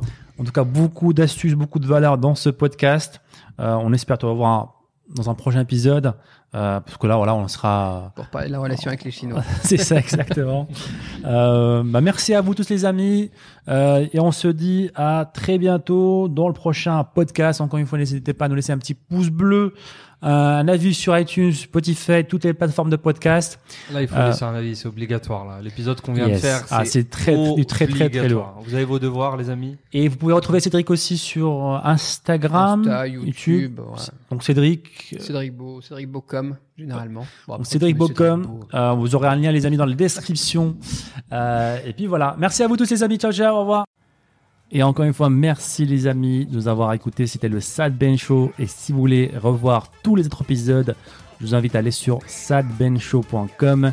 N'hésitez pas encore une fois à nous laisser un avis positif sur toutes les plateformes, un pouce bleu pour nous encourager à vous donner encore plus. C'était Sad, on se dit à très bientôt. Ciao ciao.